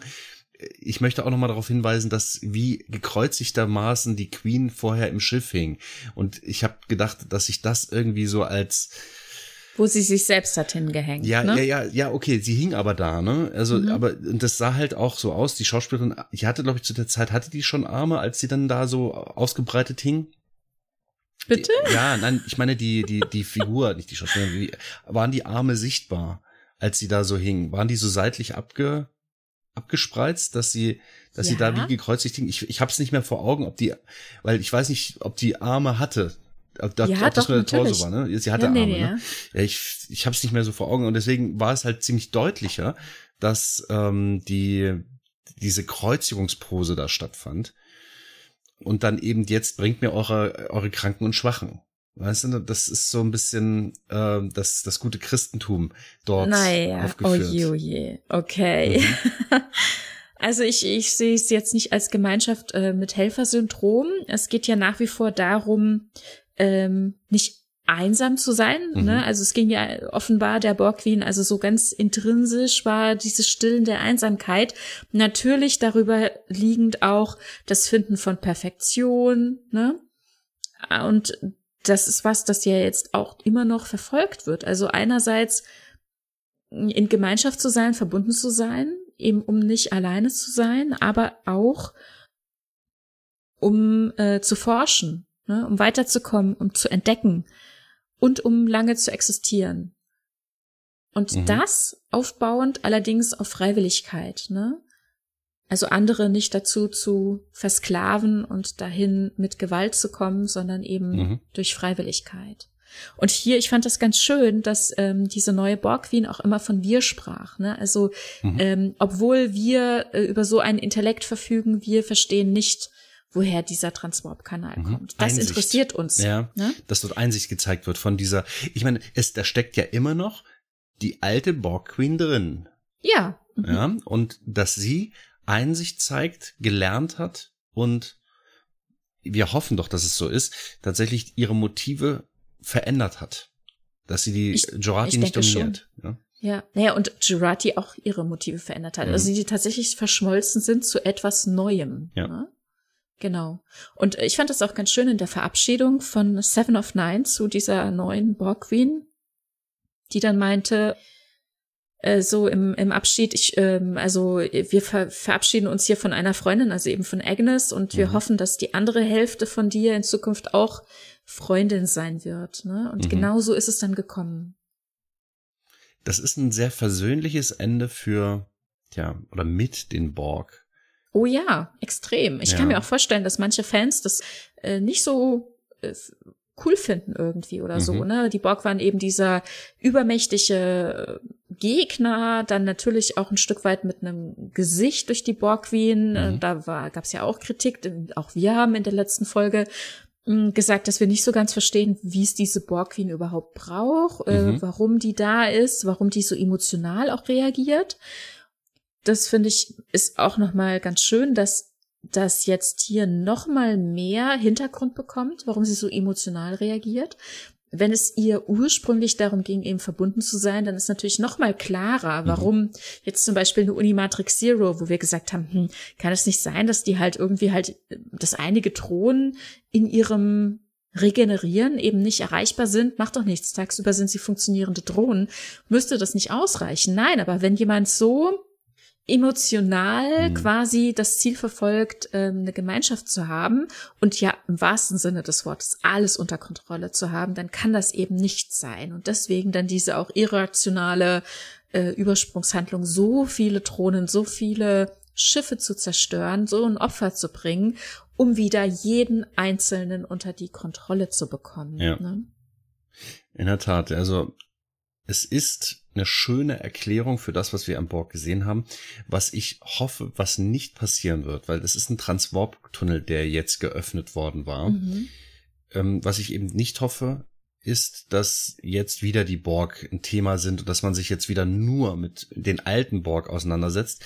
Was ich in Ordnung fände, wäre, wenn man das einmal klärt, wenn man sich denen gegenüberstellt und es zu einer wie auch gearteten Klärung kommt zwischen den mhm. neuen und den alten Borg und daraus irgendwas hervorgeht und das dann ja abgearbeitet ist und man sich um andere Dinge kümmern kann. Ja. Denn ehrlich gesagt, für mich ist dieser Borg-Strang damit an dieser Stelle fast auserzählt. Für mhm. mich ist das das gute Ende, das ich sehen und hören will eigentlich. Ja, also äh, ich habe lustigerweise bei der letzten Folge schon gesagt, dass ich mir nicht vorstellen kann, dass die Borg wieder ein größeres Thema werden in dieser Staffel, mhm. weil wir das ja in der ersten schon hatten und ich wusste zwar, dass die Borg Queen auftauchen wird, aber wie gesagt, ich hatte dann so vor allem dieses Artefakt und das alles mhm. ähm, im Hinterkopf und dachte, hm, wie soll das dann weitergehen? Das äh, kann ich mir nicht vorstellen. Jetzt aktuell kann ich mir nicht vorstellen, dass die Borg weiterhin Thema sein werden in Staffel 3. Ah, okay, dann sind wir also wieder. da sind wir wieder. es kann natürlich sein, dass ich mich komplett irre und das ein Thema wird, ne? Dass zum Beispiel durch diesen Transwarp-Kanal eben diese hm. alte Inkarnation der Borg kommt und es da eben zum Konflikt kommt. Hm, was natürlich gerade für Picard als Person ein Thema wäre für mhm. Staffel mhm. 3, was wir nicht wissen, ob das so sein wird kann natürlich einfach auch sein, dass jetzt, äh, dass es hier beendet wird und man vielleicht irgendwie so nebenbei erfährt, äh, ob die da noch wachen und äh, ob dieser Transportkanal noch existiert und ne, also wir werden sehen, keine Ahnung. Ich mache mal eine Vorhersage. Die haben bisher nie gestimmt, aber ich, das ist halt so eine Spinnerei, um eben den äh, diesen Überraschungseffekt zu nehmen und dann gleich wiederzugeben, werden das die Borg sein, die durch den Transwarp-Kanal kommen aber die sind verfolgt durch diese Tentakelwesen aus dem Loch in der Decke und fliehen in unsere Staffel Richtung. 1. Genau, richtig. Und mhm. Staffel, das ist echt übel, ne? So, und fliehen vor denen und ähm, im Prinzip werden sie uns in die Arme getrieben. Was mit den Borg passiert, ist dann für diese Story im Prinzip irrelevant, sondern die sind nur der Indikator für ein noch größeres Übel. Und das wären die Tentakelwesen aus dem Loch an der, ja, äh, im Himmel, wo die Tentakel rausschauten. Was auch immer. Ja, Oder habe ich das falsch ja. in Erinnerung? Mm, genau, also vielleicht sollten wir noch mal dazu sagen, jetzt in diesen äh, letzten 400 Jahren, nahezu 400 Jahren, haben sich natürlich die Borg-Ereignisse entwickelt, wie sie in der Geschichte passiert sind. Also ja. die haben parallel existiert. Die neue Agnes Borg Queen, also Borg Queen 2.0, die weiß natürlich auch um alle Umstände ne, wo, wann, was passiert und die haben sich wahrscheinlich einfach gut davon ferngehalten und haben ihr Kollektiv andernorts aufgebaut. Also man muss ja einfach nur nicht in den Delta-Quadranten fliegen und an bestimmte Punkte, wo man weiß, dass die agieren, denn das weiß sie ja einfach. Mhm. Sie weiß ja, wie sie früher gelebt hat quasi. Mhm. Und äh, von daher äh, können die in Anführungszeichen ohne ziemliche Probleme parallel existieren. Und das ist auch das, was die MacherInnen damit erzählen wollten. Das mhm. haben sie gesagt. Mhm. Dass die parallel existieren. Und so genauso habe ich es auch verstanden. Denn sonst hätte sich ja unsere Zeitlinie eben nicht so entwickeln können mhm. hier ins äh, Jahr 2401, was ja notwendig war, um an diese Stelle zu kommen. Ne? Ja. Von, von meiner Seite sind jetzt auch gar keine Fragen mehr offen. Ich, und ich finde, ich, wir haben uns auch schon genug Zeit der HörerInnen geborgt, oder? Vielleicht noch mal so als letzte Frage, wie findest du es denn, ne, dass wir jetzt hier eine Gemeinschaft bekommen der Freiwilligkeit? Also im Grunde ist es ja schon ziemlich das, was wir uns gewünscht hatten oder mhm. was ich mir zumindest gewünscht hatte bei dieser ersten Besprechung, dass ich gesagt habe, da, da müsste eine Zäsur her, irgendwie auch dieser, der Umgang von außen. Also mhm. das ist auf jeden Fall das, was jetzt hier wahrscheinlich, oder hoffe ich doch, auch angegangen wird, dass die Gesellschaft anders auf Borg und vor allem auf so jemand wie Seven of Nine schaut, ja. Ähm, aber eben auch, dass von den Borg noch irgendwas kommt. Also die war irgendwie so ein bisschen an einem toten Ende mhm. und man fragte sich, wie soll es jetzt weitergehen? Und jetzt hier so eine Wendung finde ich, die habe ich mir gewünscht. Ich habe die ganze Staffel darauf hingefiebert, dass es wirklich so kommt. Ich bin sehr froh, dass es so gekommen ist. Wie gefällt dir das denn? Also im Grunde haben wir das ja auch schon gesagt. Also es ist ähm, für mich eine gewisse Erlösung, diese, okay, wir haben jetzt zwei Borg-Instanzen, so sehe ich es zumindest. Einmal die Jurati-Borg und eben diese, wo auch immer sie, ob sie überhaupt noch existieren. Na, wir wissen, dass, dass sie sehr ähm, dezimiert und funktional stark eingeschränkt irgendwo noch im Delta-Quadranten und sind. da ist halt die Frage, sind die einfach nur noch da? Und wenn wir jetzt ein paar Jahrhunderte warten, sind die halt einfach verrottet und weg? Ähm, die oder sind die schon wieder sind die aktiv? Ja, nach nach. aber das mhm. sind Annahmen, ne? Ich weiß es nicht. Was wir nicht wissen, ob sich eine neue Borg Queen dort entwickelt hat. Ne? Ab dem mhm. Jahr 2401 ist die Borg Queen ja jetzt zur Borg Queen 2.0 geworden und immer wenn eine Borg Queen weggekommen ist, in Anführungsstrichen, hat sich eine neue. Ja, aber sie ist ja nicht ähm, weg. Ja, aber sie ist aus dem Kollektiv weg. Ne? Sie fehlt im Kollektiv als Königin. Fraglich. Wir wissen nicht, ob die auch noch, ich, sie sagt zwar, dass sie im, äh, in diesem Föderations, nicht Föderations, in diesem Konföderationszeitlinien-Ding, dass sie dort mhm. keinen Kontakt hat. Sie sagt es aber nicht in 2401 äh, in unserer Gegenwart. Genau, in dem Moment, wo sie als neue Borgwin existiert, könnte natürlich sein, dass dieses neue ähm, Kollektiv dann in den Delta-Quadranten reist und sagt, hallo, habt ihr Lust? mhm. Würde ein bisschen schöner als vorher. Ihr könntet auch ähm, auf eine nettere Art und Weise Teil mhm. eines Kollektivs sein. Würde aber den Zeitstrang schädigen. Nee, nicht im Jahr 2401. Ja, aber sie ist ja im Jahr 2024, nee, wann war das? Äh, genau, aber die Zeit haben sie parallel, genau, die Zeit haben sie parallel verlebt. Da musste ja mit dem eigentlichen uns bekannten Kollektiv auch genau das passieren, was passiert. Genau. Ne, da gibt's diese Zeitreise ins Jahr 2063 mhm. zum First Contact. Das heißt, da, da kann sie noch nichts gemacht haben, oder Da hat sie, sie noch nichts gemacht. Da ist alles passiert, mhm. wie, wie es passieren sollte. Ne? Da blieben Borg auf der Erde zurück, mhm. die dann eine auf Captain Archer treffen und, und, und, und, und. Dann Zeitsprung mit Q, der erste Kontakt mit äh, der Enterprise D, die Assimilierung von Picard zu Locutus und, und, und, und, und. Alles ist das ja. passiert bis ins Jahr 2401. Da haben sie eh die ganze Zeit parallel existiert. Jetzt denke ich mir, weiß ich ja nicht, aus was für einer Anomalie die gekommen sind, ob die da auch noch für sich mhm. zeitgereist sind oder ob für Agnes Borg Queen tatsächlich auch eben diese knapp 400 Jahre vergangen sind. Mhm.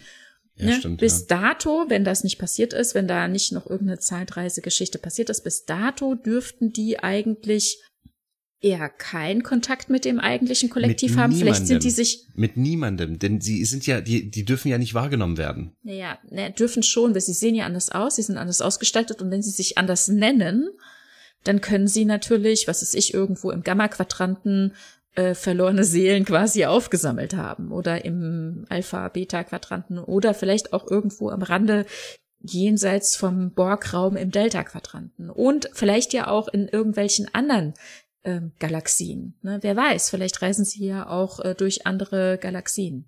Mhm. Sie kommen ja auch durch irgendeine so Anomalie, woher auch Andere immer. Galaxien ist schwierig, aber ja, ähm, ich, die könnten, könnte. Der Reisende zum Beispiel ja, ja. reist auch in andere Galaxien. Ja, ah, da ist wieder die Stelle, die so juckt. Also da, nee.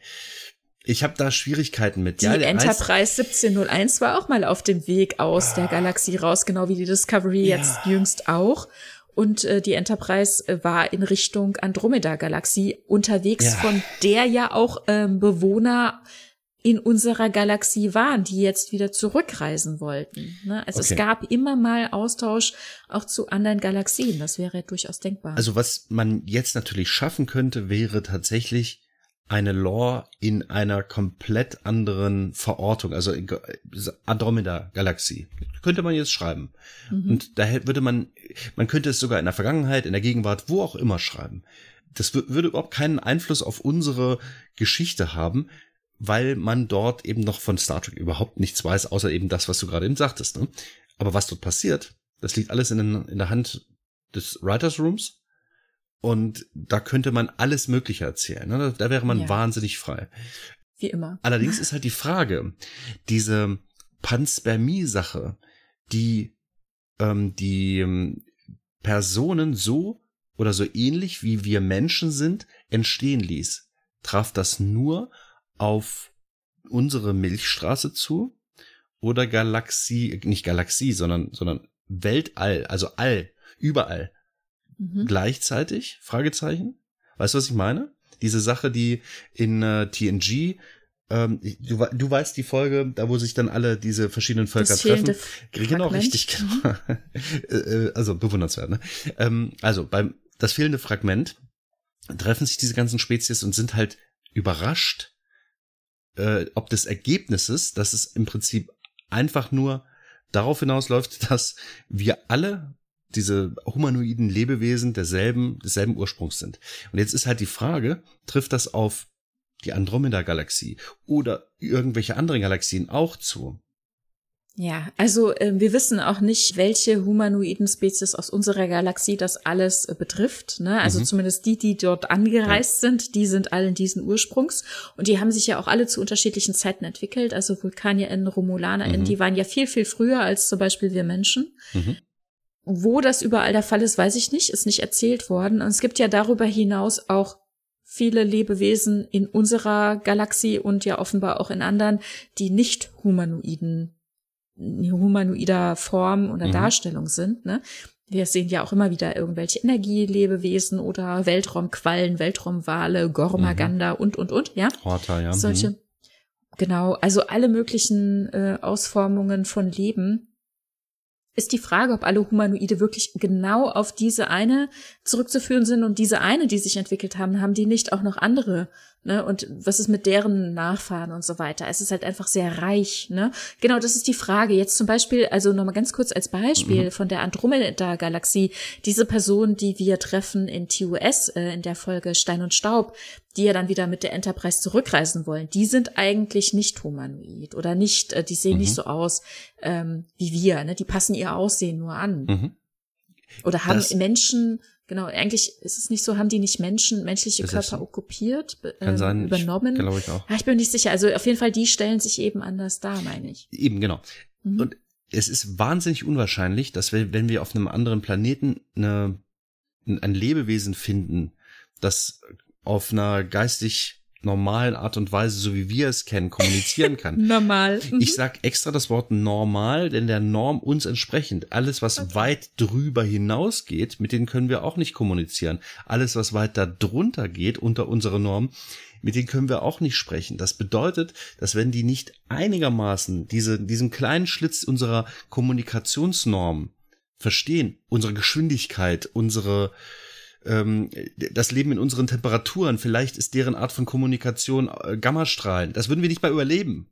Ne? Also wenn wir diese Norm, ne, weil das halt so viel betrifft, wenn wir dieses schmale Fenster, diesen Schlitz an Kommunikationsfähigkeit, wenn wir das nicht gerade dort antreffen, haben wir Schwierigkeiten mit denen zu kommunizieren. Und da spreche ich noch nicht mal von Äußerlichkeiten. Und diese Äußerlichkeiten, wenn die irgendwie dargestellt werden, es wäre wahnsinnig unwahrscheinlich, dass wir dort eine Person mit zwei Beinen, zwei Armen, einem Kopf, einem Rumpf und ungefähr in unserer Körpergröße treffen. Das ist sehr, sehr unwahrscheinlich. Es sei denn, es ist wie eben in das fehlende Fragment dasselbe oder dieselbe Art von Ursprung, die wir da haben. Ja, deswegen ist es ja so plausibel, dass die Vulkanier uns so ähnlich sind, dass diese ganzen mhm. Spezies, dass die äh, Klingonen uns so körperlich sehr, sehr ähnlich sind. Ja, und oder mhm. andersrum, dass die uns nur wenig Unterschiede haben. Ja, wir, die werden uns gesellschaftlich als groß unterschiedlich gezeigt, aber mal ehrlich, ne, die, die nehmen Nahrung auf, scheiden die wieder aus, stehen auf zwei Beinen, haben zwei Arme, haben einen Kopf, reden miteinander. Das sind schon so viele Parallelen, dass das ja. eben nicht so weit auseinander ist. Ja, das Interessante ist natürlich immer dann, wenn Star Trek uns zeigt, dass es äh, sehr davon abweicht, wie du sagst, wenn man nicht in diesem kleinen Slot miteinander mhm. übereinkommen kann, aber trotzdem eine Form der Kommunikation mhm. findet. Das haben wir häufiger, ne? Ja. Also das, also sich Temperatur, Umgebung. Mhm. Tolianer beispielsweise Temperatur, und, ne? Das ist, genau. Ja. Umgebung oder Art der Kommunikation, Größe und so weiter. Mhm. Und wenn es dann nur irgendwelche Muster im Sand sind oder so, ne, ja. dass man irgendwie versucht, miteinander oh, zu kommunizieren. Ich habe jetzt neulich die Chakoti-Folge mit Mustern im Sand gesehen. Ich hoffe, du meinst nicht das. Nee, das meinte ich nicht. Ich meinte Gucci. diese kristalline, ja, okay. diese kristalline Lebensform. Aber ja, das ist auch ein Versuch mhm. zu erklären, ja. warum wir uns so ähnlich sind. Ne, da gab es ja. eben auch aus dem Delta-Quadrant eine, eine Spezies. Ähm, ja. Und die Wahrscheinlichkeit, dass wir so weit entfernt ein ähnliches, also menschenähnliches und humanoides Leben treffen, ist annähernd null, würde ich sagen. Ja, weiß ich nicht. Also das ist für dich quasi so der ausschlaggebende Punkt zu sagen, es kann eigentlich nicht sein, dass die Borgs so weit weg auch äh, aktiv sind. Weil sie dort wahrscheinlich niemanden finden, der eben dieser Norm entspricht, dass er in Alkoven passt. ja, oder dann macht man halt Mini- oder Riesenalkoven oder, ja, oder eben, eckige, genau. Wir hatten das letzte Mal, wir hatten das letzte Mal ja auch schon gesagt, eigentlich könnten ja auch so Aquarianerschiffe genau. ähm, äh, rumfliegen oder wie du eben gesagt hast, Nagetiere ja, und ja. Äh, Vogelvolieren äh, und so. Mm, ja, ja, eben. Genau. Vogel. ja, okay, sehr schön, okay. sehr schön. Also wirklich großartige Vorstellung. Nein, also, also das, äh, ja, schön. Äh, genau, das könnten die Borg halt alles tun. Und die Frage ist halt, entweder haben sie es getan, wir sehen es nur nicht, oder das passiert einfach nicht, weil diese Eigenschaft fliegen oder unter Wasser sein oder was auch immer, sind entweder nicht nötig oder nicht kompatibel, was auch immer. Ja, naja, oder ähm, im Zweifel wäre es vielleicht auch durch die Assimilierung dann nicht mehr nötig, ne, unter Wasser zu atmen oder so, mm. wie auch immer. Also gut, wir, wir schweifen aber sehr ab. Also ja, ähm, das, äh, das äh, Bekannte, uns Bekannte, ich weiß, nein, ich will noch mal ganz kurz den Bogen zurückspannen, okay. ähm, weil die Zeit auch davon läuft. Mhm. Die, das bekannte Kollektiv hat existiert, so wie wir das kannten. Jetzt befinden wir uns im Jahr äh, 2401 Jetzt kann es natürlich eine Überschneidung geben. Also jetzt könnte zum Beispiel, weil dort ja womöglich die Borg Queen eben gerade nicht da ist oder eben ersetzt werden muss, da könnte eben die neue Borg Ausarbeitung oder wie sagt man, diese neue Inkarnation mh, hm, vorbeifliegen und sagen, ach hallo, äh, hat nicht jemand Lust noch äh, umzuziehen? Wir haben hier so eine lustige WG. Lustig. Also eine, eine euphorische WG sieht man jetzt von außen nicht, aber hier drin geht's Ich kann ab. mir durchaus vorstellen, dass es dort eben anders zugeht. Also das ja, vielleicht von außen gesehen, also ich meine, die Borg Queen, die wir jetzt hier gesehen haben, die war natürlich in einer angespannten Lage. Mhm. Es war eine schwierige Situation. Aber ich kann mir vorstellen, dass die eben normalerweise auch eher äußerlich etwas gesetzter wirkt, ja, mhm. weil die aber auch innerlich mit so vielen Rechenoperationen und äh, Kontakten äh, beschäftigt ist, ja. Aber das heißt ja nicht, dass das Empfinden so sein muss, ne, dass sie eben äh, kein kein Spaß dabei hat, mhm. ne. Also das da, von daher auch dieses andere, dieses altbekannte Kollektiv, wenn es heißt voller Euphorie, ja, dass man eben in dieser Euphorie äh, nach außen hin ähm, diese, dieser Roboter ist, der von A nach B läuft und das tut, was er soll. Mhm. Also ich könnte mir vorstellen, also das habe ich vor meinem geistigen Auge. So, so eine Gruppe von Borg, die in einem Casino an einem Roulette-Tisch sitzen und ihre Einsätze machen, weißt du? Die einfach so Dinge tun. Das ernsthaft, ich könnte es mir vorstellen. Privatleben. Die sind, ja, die, die sind eben nicht äh, heftig versalbert. Die haben vielleicht so, so Seven of Nine mäßig hier ein Implantat und da ein Implantat, man mhm. erkennt die. Die haben diese blasse Haut, die haben dieses ähm, unerträgliche Lachen, also keines. Ja, ist die Frage, ne, ob die auch wirklich noch so in Anführungszeichen verstümmelt sind. Ich könnte mir vorstellen, dass die tatsächlich eben auch ihr, ihr Aussehen ein Stück weit behalten haben, so wie das bei Agnes auch genau. ist. Ja, ne? aber die hat ja ihr Aussehen ehrlich gesagt auch nur gesichtsmäßig die Gesichtszüge erhalten. Ja. Alles andere ist es verfärbt. Man sieht hier und da ein Implantat. Das Haar fehlt, glaube ich, Hinter komplett. Komplett. Der Hinterkopf ja. ist irgendwie halt so eine, ich sag mal, wie so eine Schale, so eine mhm. metallische Struktur. Genau. genau. Und das sind schon ein paar Implantate. Und auf jeden Fall, und na klar. Dass die halt, einfach weil es notwendig ist, um die zu erhalten, dass die hier und da ein Implantat haben, aber dass die ansonsten ganz normale Dinge tun. Und vielleicht lachen die sogar. Weißt du, das könnte ich mir, es wäre, es wäre eine komische Vorstellung. Aber es gibt bestimmt auch, auch Aufnahmen von den Borg-Schauspielern, wie sie sich gerade ja, ankleiden ja. und wie sie vielleicht auch lachen. Und das wäre doch mal eine witzige Aufnahme zu sehen, oder? Ja, ja. Ja, das kann ich mir durchaus vorstellen, ne? weil wie gesagt, es ist ja hier ein, ein Zusammenschluss, äh, auch wenn diese ganze Technik dafür sorgt, dass es eben sehr mh, hm, heftig womöglich aussieht, äh, mhm. kann ich mir durchaus vorstellen, dass die in ein, ein, ein Sozialleben untereinander haben. Mhm. Ja, es hat die Frage, inwieweit man da noch sehr miteinander ähm, physisch interagieren muss, wenn eh alles automatisch passiert Wir mit Gedanken. Letztens über die Petazoiden und äh, mhm. die haben die Fähigkeit zu sprechen und ansonsten zu interagieren ja auch nicht verlernt, obwohl mhm. sie es eigentlich hätten tun können. Mhm. Also ist jetzt die Frage, nur weil man etwas kann, passiert das dann halt auch wirklich? Ist, ist es wirklich so, dass weil ich äh, meine Gedanken transferieren kann, dass ich nicht mehr das gesprochene Wort verwende?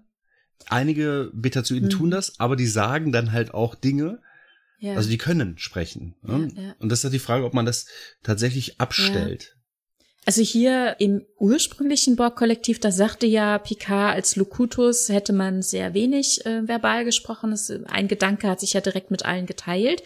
Ich kann mir halt vorstellen, dass es ähnlich wie bei Betazoiden mhm. jetzt hier in diesem neuen Kollektiv ist, ne? Dass dann wird vielleicht ein Witz erzählt, also gedanklich, Mhm, ja. gedanklich Und dann, gelacht. und dann, und, nee, und dann lacht dann vielleicht jemand und guckt jemand anders an und man weiß so, ah ja, okay, klar, alles klar, und man zwinkert Mhm. sich vielleicht so zu oder so. Das könnte natürlich sein, dass so eine Art von Interaktion vielleicht so ein bisschen, bisschen betasoidisch angehaucht, ne? also die haben ja durchaus Emotionen und Mimik, aber ne, ist die Frage, inwieweit es dann dort äh, vorkommt. Das wäre natürlich total spannend, jetzt dann in nächster Instanz in dieses neue Kollektiv mal reinzuschauen, aber ich weiß beim besten Willen nicht, wann uns das gezeigt werden Du soll. meinst also, die erzählen sich Insider-Witze. Entschuldige, das musste jetzt einfach mal. Ähm, Okay. Ja, also ja, könnte ich mir vorstellen, aber es wäre halt relativ unverständlich für uns, glaube ich, wenn äh, wenn zwei schauen sich an und plötzlich so, ja, aber gut. Also, das wäre schon irgendwie ein Ja bisschen gut, merkwürdig. also da äh, hatten wir ja früher in der Darstellung im Borg-Kollektiv auch, ne, dass dann so eine äh, Stimme aus dem Off uns quasi mitgeteilt Ja. hat, was da gerade an Ja. übertragen wurde. Hm? mhm, ja, stimmt. Okay, Ja, ich glaube, wir, Okay. haben, wir haben die Neuigkeiten ganz gut zusammengefasst, oder? Also du. Ja, es gab ein kleines Update zu den Borg. Mm, Ich bin gespannt, was unsere Hörerschaft dazu denkt und sagt, ne? ob die diese neue Inkarnation der Borg, um diese Parallelborg, wie auch immer sie sich dann nennen werden, wie ihr die so empfindet. Ja, kommt in unser freiwilliges Kollektiv und äh, berichtet darüber. Ne?